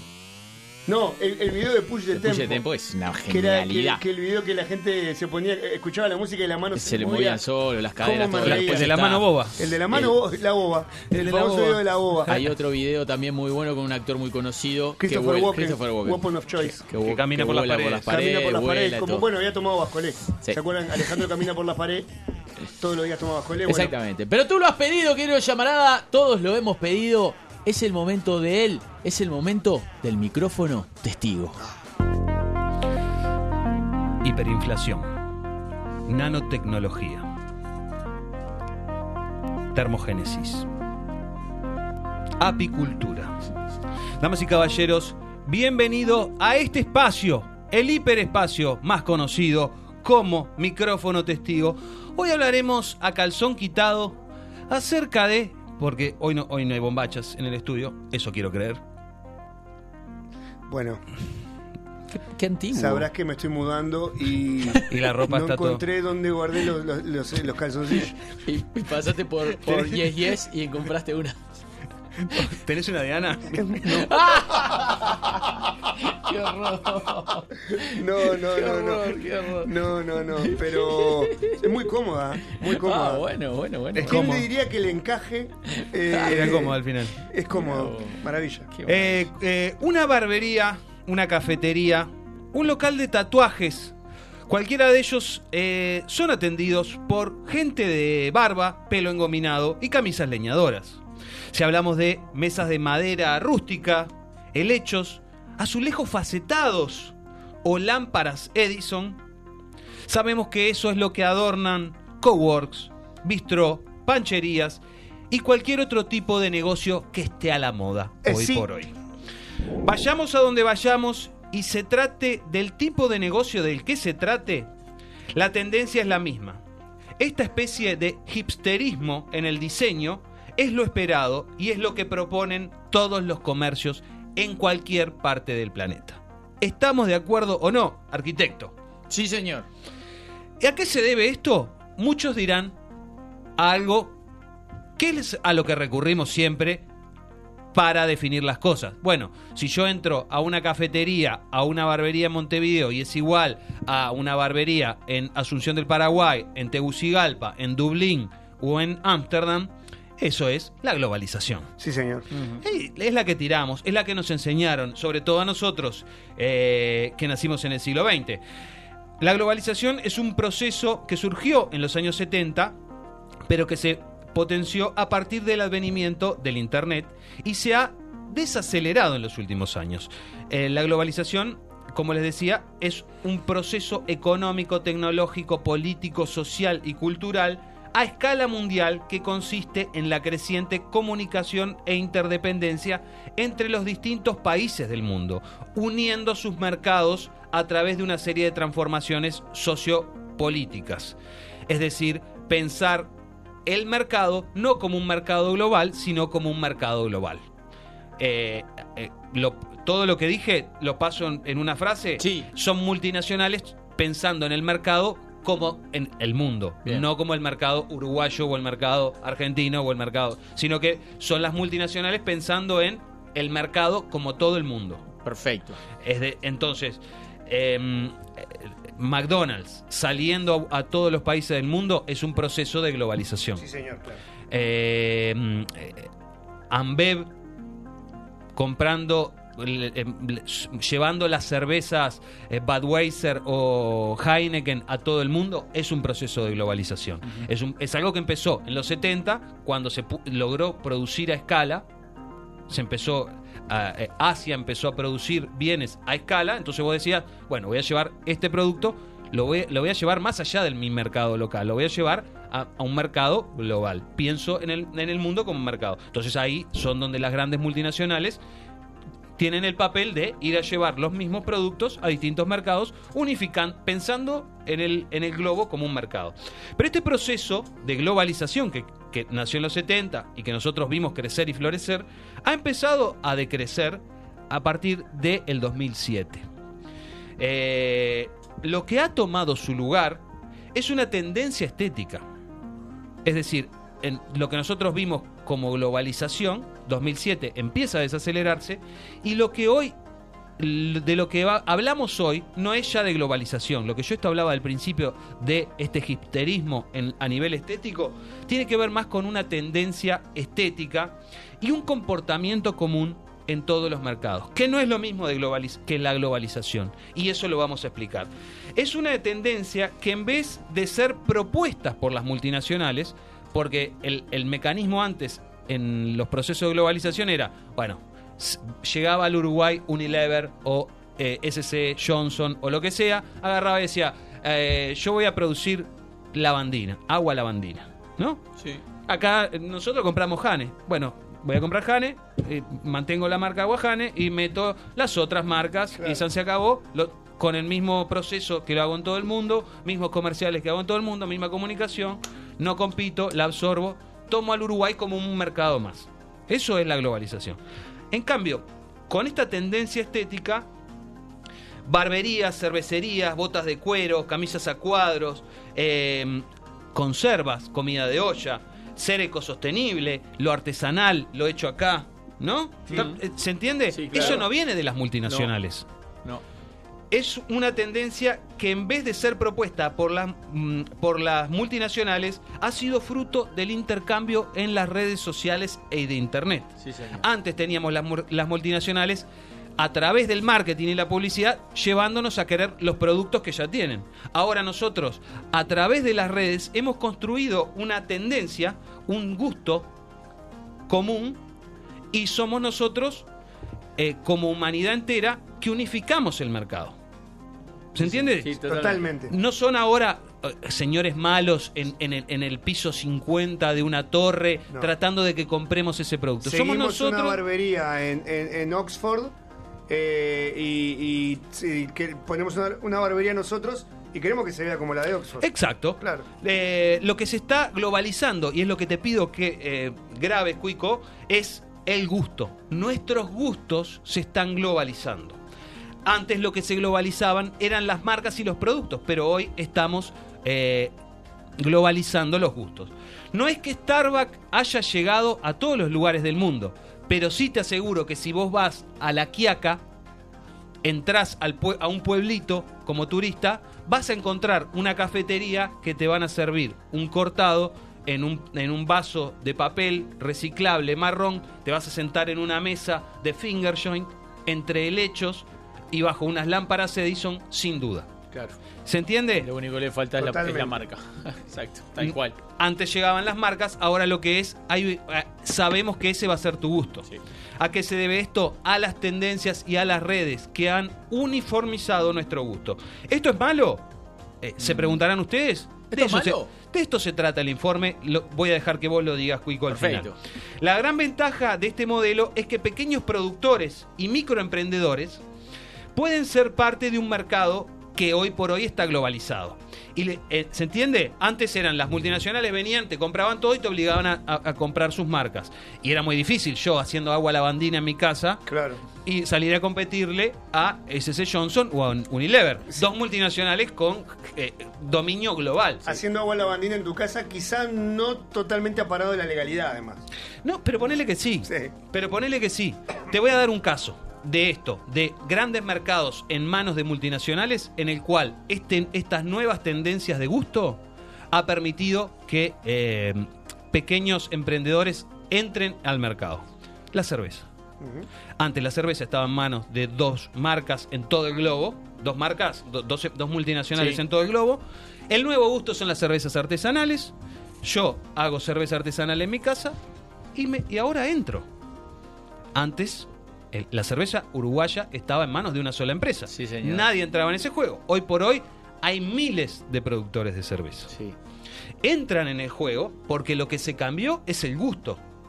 El gusto a través de las tendencias de Instagram empezaron, la gente empezó a decir IPA, fui a, a, a Williamsburg en Nueva York y había una cervecería y era así y vendían cerveza artesanal y fui a Londres y era así y fui a Madrid y era así. Yo me voy a me pido me- entro, me pido a internet, me pido unos unos barriles de acero, Que la ahora cerveza llegó a que ya hay acá. que, bueno, que ya hay acá, pero me los pido por internet, pongo bien. una cervecería y el mercado tiene tanto deseo de poder publicar una foto con una cerveza artesanal y tiene tantas ganas de tener esa experiencia de cerveza artesanal que se pueden sentar a la mesa. Igual van muertos porque no se le puede competir a botijas en Ah, ese, por- en por ese favor. terreno. Esta es la teoría, Hugo. Bien.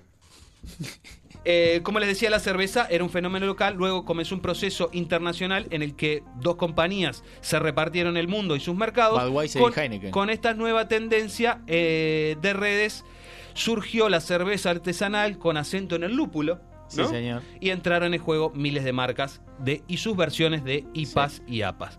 Esto corre para productos de limpieza, también si lo- ustedes se ponen a pensar, si- pens- piensen en sus redes, limpieza y belleza, los jabones hechos en casa, las, la- los shampoos hechos en casa, los jabones en barra. Eh, hay, se le hace competencia a mercados que antes era eh, elegís o, Sí. eh, o Johnson Johnson.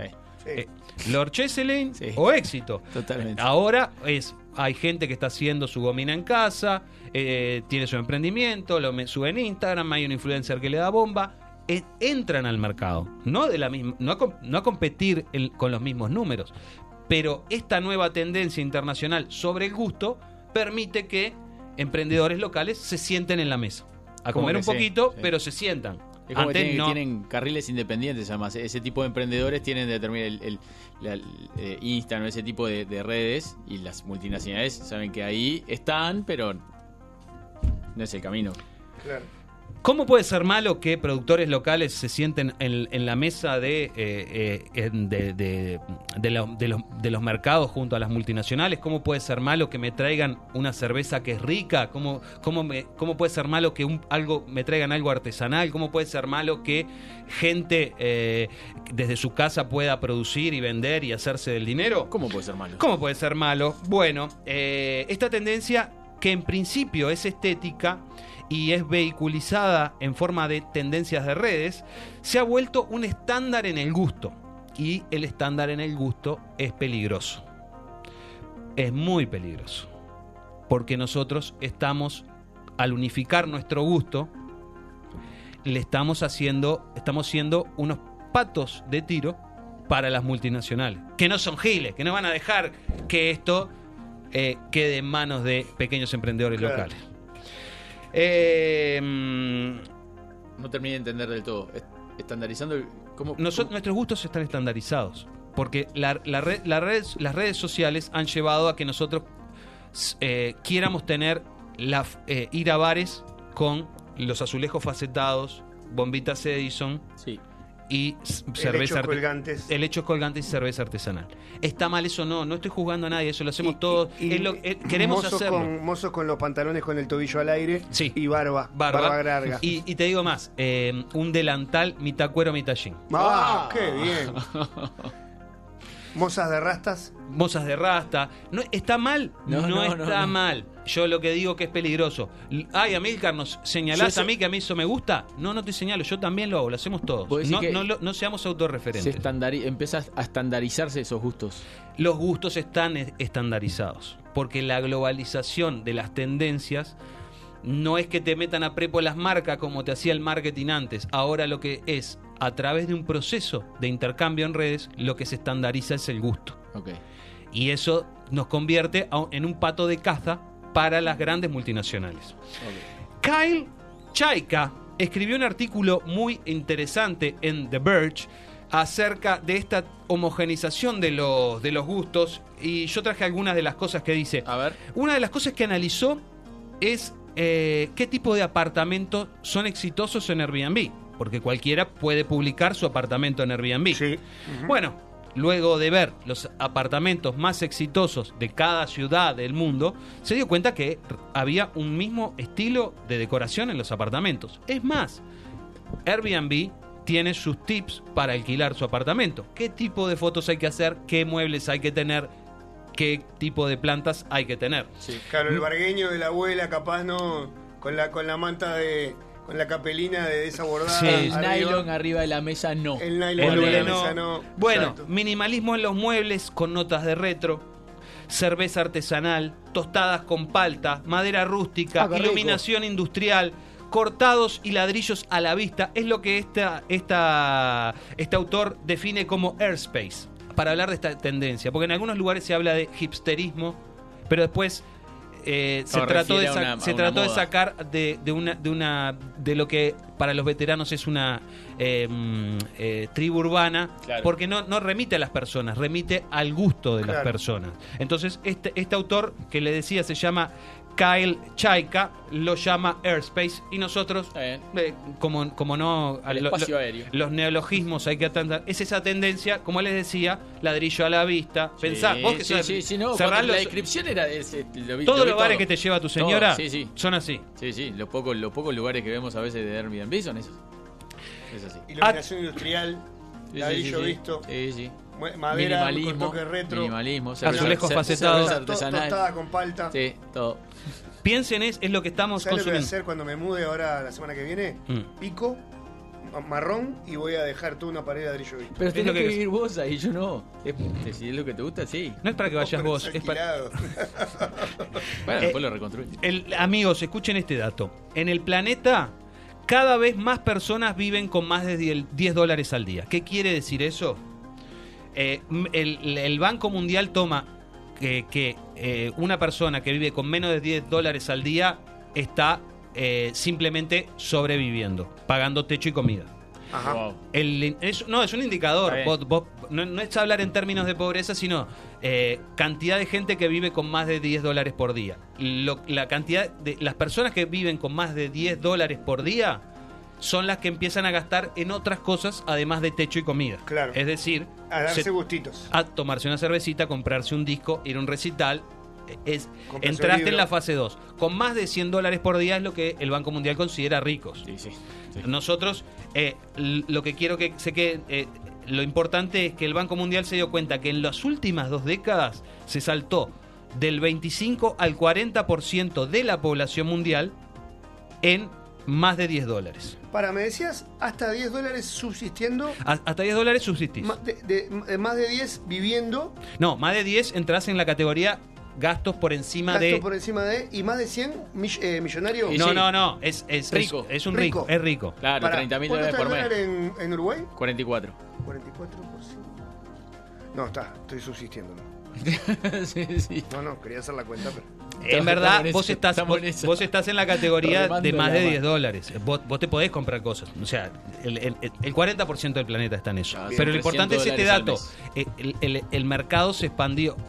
La gente que vive de, de menos de 10 dólares no se compra cerveza artesanal, no va al Starbucks a pedir un Claro, no, no, no va, claro. no viaja en Airbnb. No va al cine. No, está en esto que estamos hablando. Est- estos gustos estandarizados son para esta gente. Pero este mercado en las últimas dos décadas creció un 15%. Es pila. Sí. Es pila. Sí, sí, es a nivel mundial 15% de... de, de- ¿De 6 millones? ¿Cuántos millones somos? eh, Más de 7 mil 7 millones. mil millones. Entraron al mercado. Y sobre todo, que esta gente está pidiendo lo mismo. Esta gente tiene los gustos estandarizados. Entonces, somos eh, un pato de casta, como decía.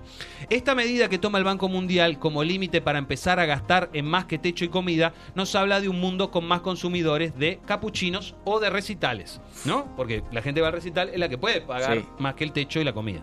Además, el mundo cada vez eh, es, es más global en el sentido del el movimiento. 272 millones de personas son migrantes. ¿Ok? Sí. eh, ya sea por problemas políticos, económicos o simplemente porque Decisión quieren propia, cambiar de claro. país, el 3.5% de las personas viven en otros países, en el cual nacieron, en el cual sienten como su, su- su madre tierra, ¿no? Sí. Es un pico histórico, o sea que hoy por hoy la- es el récord histórico de migrantes. A eso se le suma 10 millones de estudiantes que anualmente estudian en otro, en, otro, claro. en otro país. 10 millones por año. A esto se le suma el, el factor China. ¿Cuál es Entonces, el factor China? No, porque están la, yo te decía, están las redes Sí. que nos estandarizan las tendencias. Están, está la gente que se mueve entre países, aprendiendo Sí. tendencias de otros lugares. Están los estudiantes que llevan la tendencia, van a Ámsterdam, ven un bar de azulejo facetado, de lecho y que venden maquiato, cuando vuelven a su país, sí. No, van a, no van a poner una, una panadería Claro. con horno a leña. Tal cual. Van a poner un, un, un maquiato. A eso se le suma el factor China. Yo veo unos bancos de metal industrial en, en mi viaje a Ámsterdam.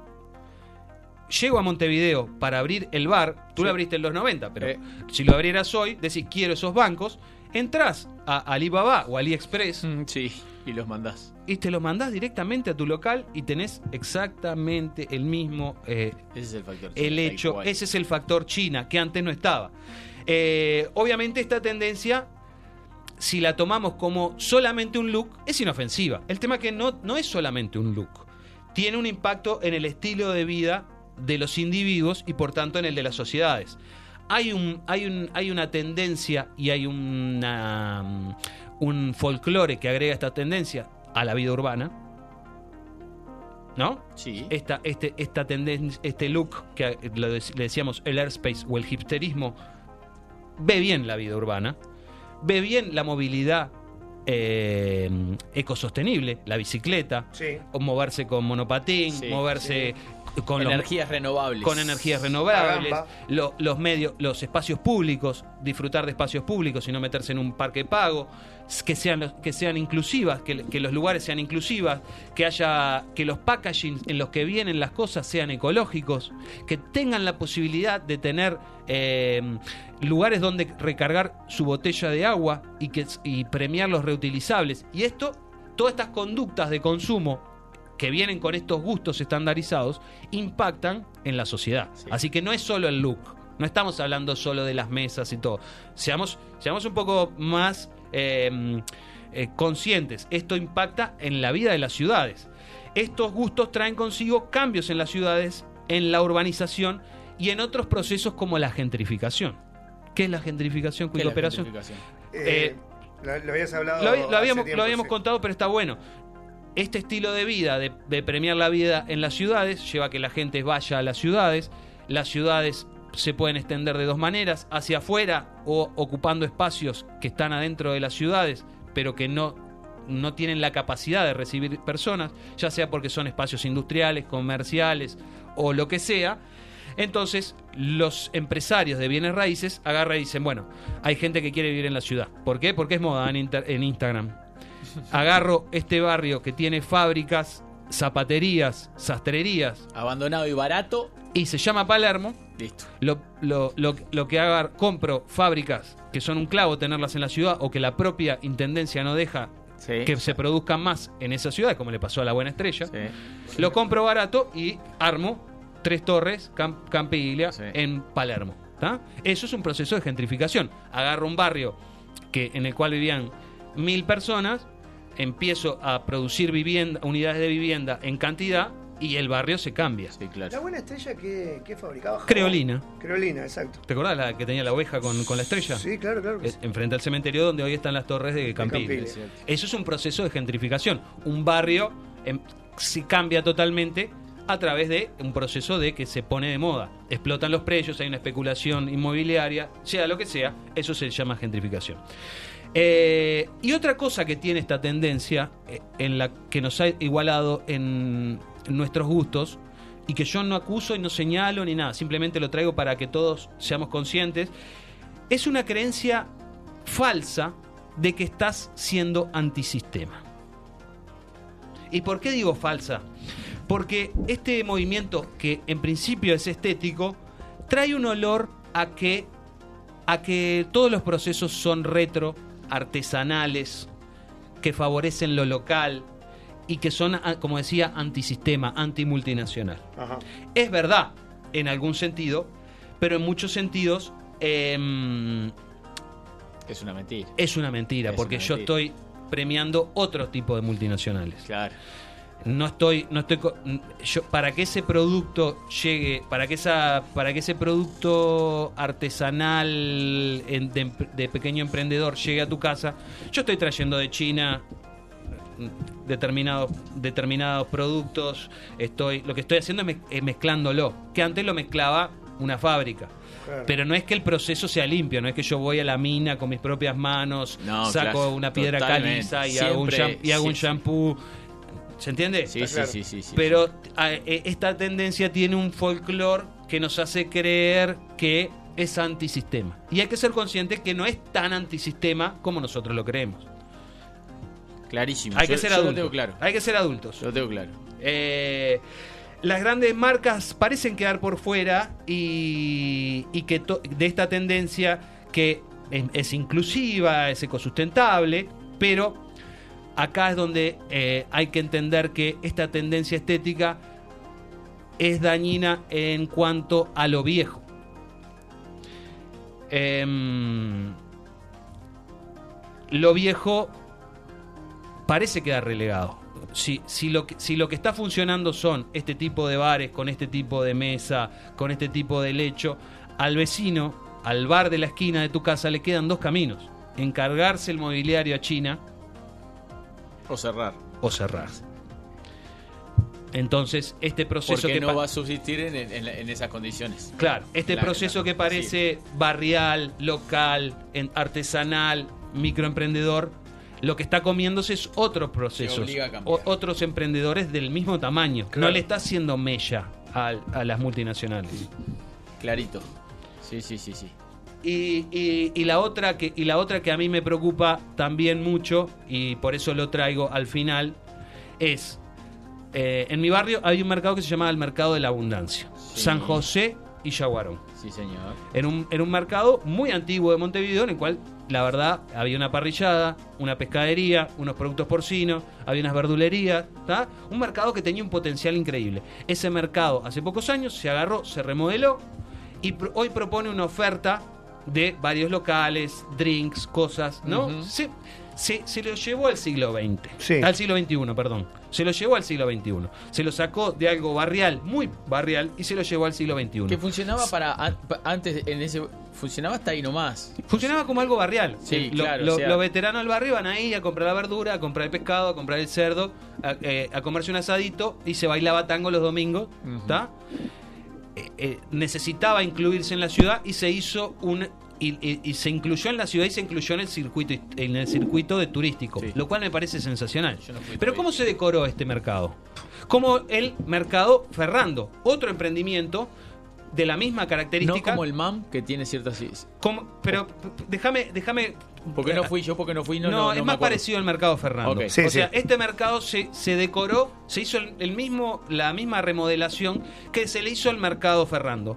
Que es la misma remodelación que se le hizo al Covent eh, Garden de Londres. Que es agarrar y, y respetar, tirar, una- tirar unos helechos, respetar las vigas de La hierro. cer- sí, la cercha la de hierro. entonces. Que es lo mismo que se hizo en las fábricas de Williamsburg, en Brooklyn, cuando Sí. se gentrificó. Eh, eh, Me da la impresión de que el, que el Ferrando quedó un poco mejor que, No que el importa. mercado del inmigrante. No, no importa. Yo lo, yo lo que voy es que lo que se están aplicando, lo que me están aplicando son, son soluciones de gusto estandarizados. Sí, fórmulas. Me están aplicando fórmulas que están dejando eh, por fuera las estéticas locales. Esta, esta unificación de los gustos, ya haya quedado mejor o peor, es la misma propuesta, Hugo. Claro. Y la misma, es una misma propuesta, con más plata o con menos plata, pública o privada, pero no se están respetando o no se está teniendo en cuenta la marquesina que tenía nuestro país, la mercadería a la vista, sino que se está yendo por un mainstream de tipo de negocio mundial. ¿Es lo que queremos? Sí, es lo que queremos. Ahí vamos. A mí me encanta Fernando, a mí me encanta este mercado, pero están quedando por el camino cosas o, o movimientos estéticos que son más de corte local por un movimiento estético que es internacional. Y nos están eh, estamos teniendo gustos muy homogéneos a nivel mundial. Claro. Para pensar en la Te semana. voy a decir dos cosas. Tremendo, Te voy a decir eh. dos cosas. Eh, la primera es que el miércoles que viene el micrófono testigo va a ir de arranque. Porque nos quedan 10 minutos de programa y, y está buenísimo para debatirlo y, y también saber qué dice la audiencia. Eh, Me parece que. Recono- reconocí que me lo cajoneás. Me- sí, está totalmente cajoneado y, y los combino a que arranquemos el miércoles que viene con el micrófono testigo y a partir de ahí, este, porque me pasa esto. Yo creo que lo que vos decís de que, de que seguimos estándares eh, eh, impuestos, ¿no? Los estándares No es este, impue- eh, eh, no es impuesto. estándares culturales, ¿cómo fue que dijiste? Perdón. Tendencias en cuanto al gusto. A mí me gusta tendencias en cuanto al gusto. Bien. Que nos estamos olvidando de lo viejo, ¿no? Y pusiste el caso del mercado. Mm. El mercado originalmente, como el MAM, Mm, como el mercado Ferrando, mm, tenía estéticas de fábricas que no, era, no eran estéticas que, habían, que habíamos impuesto acá en ese momento, eran impuestas de fábricas de Inglaterra y fábricas de otros lados. Sí. Entonces, Yo no estoy. Está, está bien. ¿entendés no, lo que digo? Porque vos decís, em, eh, apuntamos a hacer el cambio, a llevarlo, que está buenísimo, algo lo que es el- lo que se hizo ahora con el mercado Ferrando, eh, que son eh, estéticas de, otros lados o globales, por decir una manera, nos olvidamos de las estéticas de acá, pero capaz que esas estéticas viejas también eran globales en su momento, por el tipo de, construcción que era. Claro, el, el- tema es que el tema que a mí me preocupa, no es que me preocupe, el tema que yo quiero que seamos conscientes en nuestras elecciones es que el camino, el primer camino, el que, el, el que, el, el- el obvio, el que está ahí, el que queré- el que hay que agarrar si querés que funcione, es uno. Y es uno en- en- a nivel global. Si vos querés tener una cafetería, vas a tener que poner el vaso reciclable en esas mesas altas con las lámparas Edison. Si no, no vendas café, vende otra cosa. Y Porque si nadie queremos- va a ir. me po- porque La- nadie va a ir. porque la Bueno, gente empieza a decir.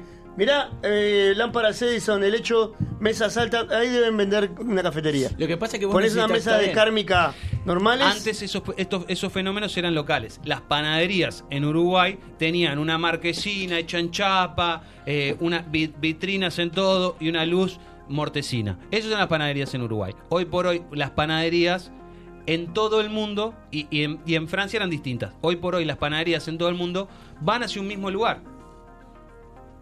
Tipo bistró, con bancos altos, con... eh, Fabricación a la vista. Fabricación a la vista, todo. El, el tema es que la fórmula es común a todos los países. ¿Por qué? Porque el gusto es igual a todos los países. ¿Es malo? No sé si es malo. Yo lo que te digo es que mm, al tener el gusto igual y que la fórmula exitosa sea una sola, Te genera cosas, te genera roncha, quizá, o dudas. no, No, me, me siento, me siento a que me siento a que muchas puertas se van a cerrar ahí. Es, eh, tengo una idea para este local. Mm, No, guárdatela. Vayamos por lo que hay que hacer. Porque quiero que funcione. Exacto. Quiero que funcione. Hay, hay un tema comercial Claro. que, que es, que, que- que es imperioso. O sea, vos no Bueno, vas a hacer es- algo que, decir, bueno, no, no vayamos por esto, por este lado, porque es lo que se ve por todos lados, vamos a hacer otra cosa. Bueno, primero que no te va a venir nada. Claro, pero mucha, ¿sabes lo que pasa? Mucha gente eh, cae en la autorreferencia y dice, yo no, yo, a mí no me gusta la cerveza artesanal, yo no voy, a- yo no, yo, yo compro pan en la panadería y se siente por fuera de esta, de esta tendencia. Sin embargo, esto es algo, un proceso que es global. Mm. Vos vas a Paraguay, vas a La Quiaca, vas a Afganistán y están estos mismos bares. Más grande, más chico, con mejor azulejo, peor azulejo, eh, con mejor café, mejor café, pero están este tipo de bares. Entonces quiere decir que mm, se están emparejando los gustos a nivel global. Antes nos imponían gustos. En la globalización hacia eso. Te decía, escucha esto, mira esto, compra esto. Ahora nosotros, por las redes, nosotros solos, con las redes, lo que estamos haciendo es teniendo los mismos gustos. Claro. ¿Es bueno? ¿Qué sé yo? Es. Lo que hay que ser Yo con- creo que es, tiene- hay tiene que ser todo, sí. consciente, hay que ser consciente que vos tenés los mismos gustos lo- o las mismas tendencias del consumo que una persona de tu edad en Suecia. Tu padre, cuando tenía tu edad, no tenía las mismas eh, conductas de consumo o tendencia de consumo que una persona en Suecia, que en Kabul, que en Paraguay. Hoy sí. Bien. Tiene, tiene, tal cual, tiene un montón de pros, tiene un montón de contras, tiene, me da la impresión de que, de que tienen que subsistir todas las, las, la- las vías, la de to- de la pa- tanto la panadería de, de- antaño, porque hay gente que le gusta, como las panaderías Sí, ahora. tiene que existir Tiene- todo, tiene que pero, de que... cuando vos tenés un mismo consumo, las ciudades se van a tender a parecer. Sí.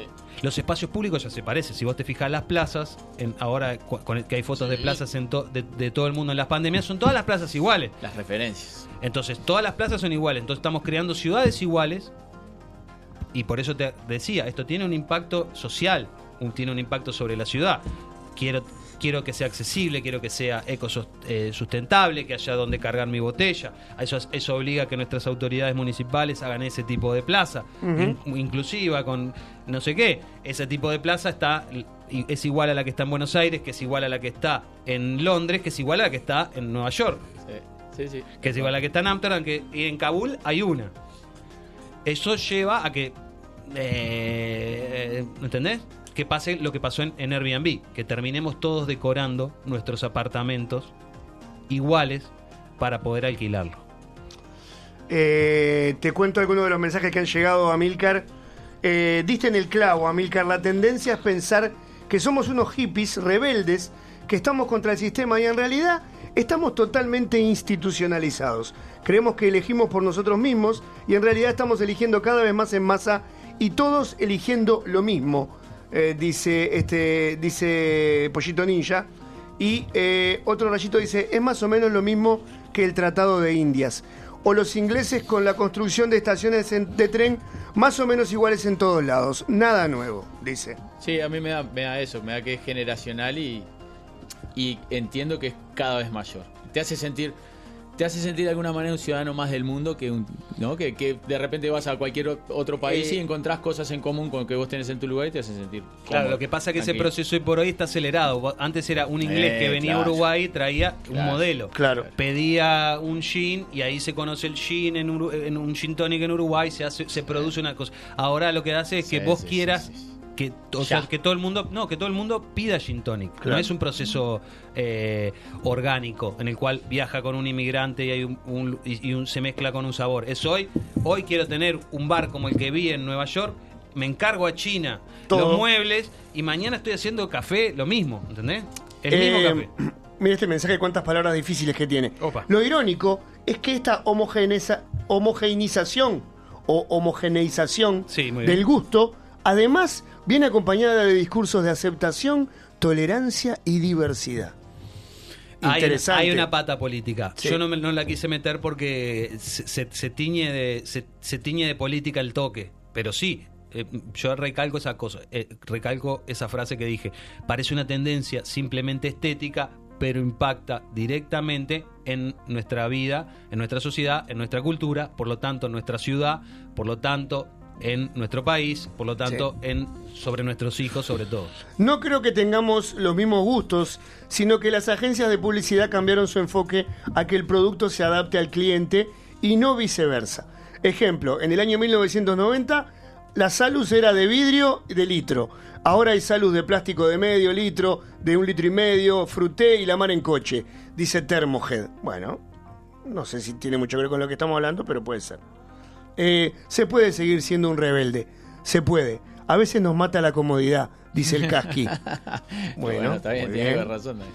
Eh, mi familia era parte de los dueños anteriores del mercado Ferrando. Hashtag boludato. Bueno, muy bien. Lo- lo anoto, No, no, es importante. lo anoto. Esto, ¿Sabés qué, vamos a terminar todo esto? Como decía el gran llamará Díaz, vamos a terminar todos vestidos exactamente igual con el escudo de Plaza Colonia en el, en el lado izquierdo de, de- de la vestimenta. Pero, Exacto. no, hay- acá hay que La raza humana. Acá hay que entender Hola, soy que- de la raza humana. Que no es, no, no es, no es par- no es para combatir, no es algo que vos puedas, que, que- que dependa de vos, es algo de tener conciencia en lo que uno se mueve y entender que está siendo parte de un proceso que es global. Nada más, de, nada más que eso. No, no, no, es, no es ni por culpa de unos, no hay culpables acá. Es un proceso global, en Claro, el cual sí, se cual, estandarizan tal cual, los tal gustos cual. por cómo nosotros, por cómo los seres humanos utilizamos las redes. No hay culpables, no hay malos, no hay buenos, no hay nada. Es nuestro, nuestro intercambio a través de las redes lleva a la estandarización de gustos. Perfecto. Tengo muchos mensajes, pero apoyo ¿Sabes la dónde te moción. los metes? Sí. Eh, te los- Apoyo la, todos a Milcar que No. los lee hoy de noche. apoyo todo. la moción de, de Cuico Perazo de arrancar la semana Sí, que viene señor, sí, con señor. el micrófono testigo, el día que, que sí. corresponda. damas, caballeros, nosotros hemos llegado al final de otra edición de De Arriba un Rayo.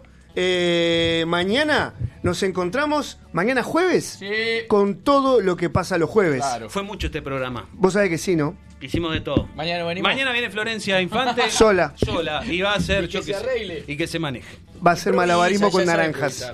¿Está? Dale, nos vamos escuchando, ya que querías más Fatboy Slim, y a mamá. Ah, qué divino.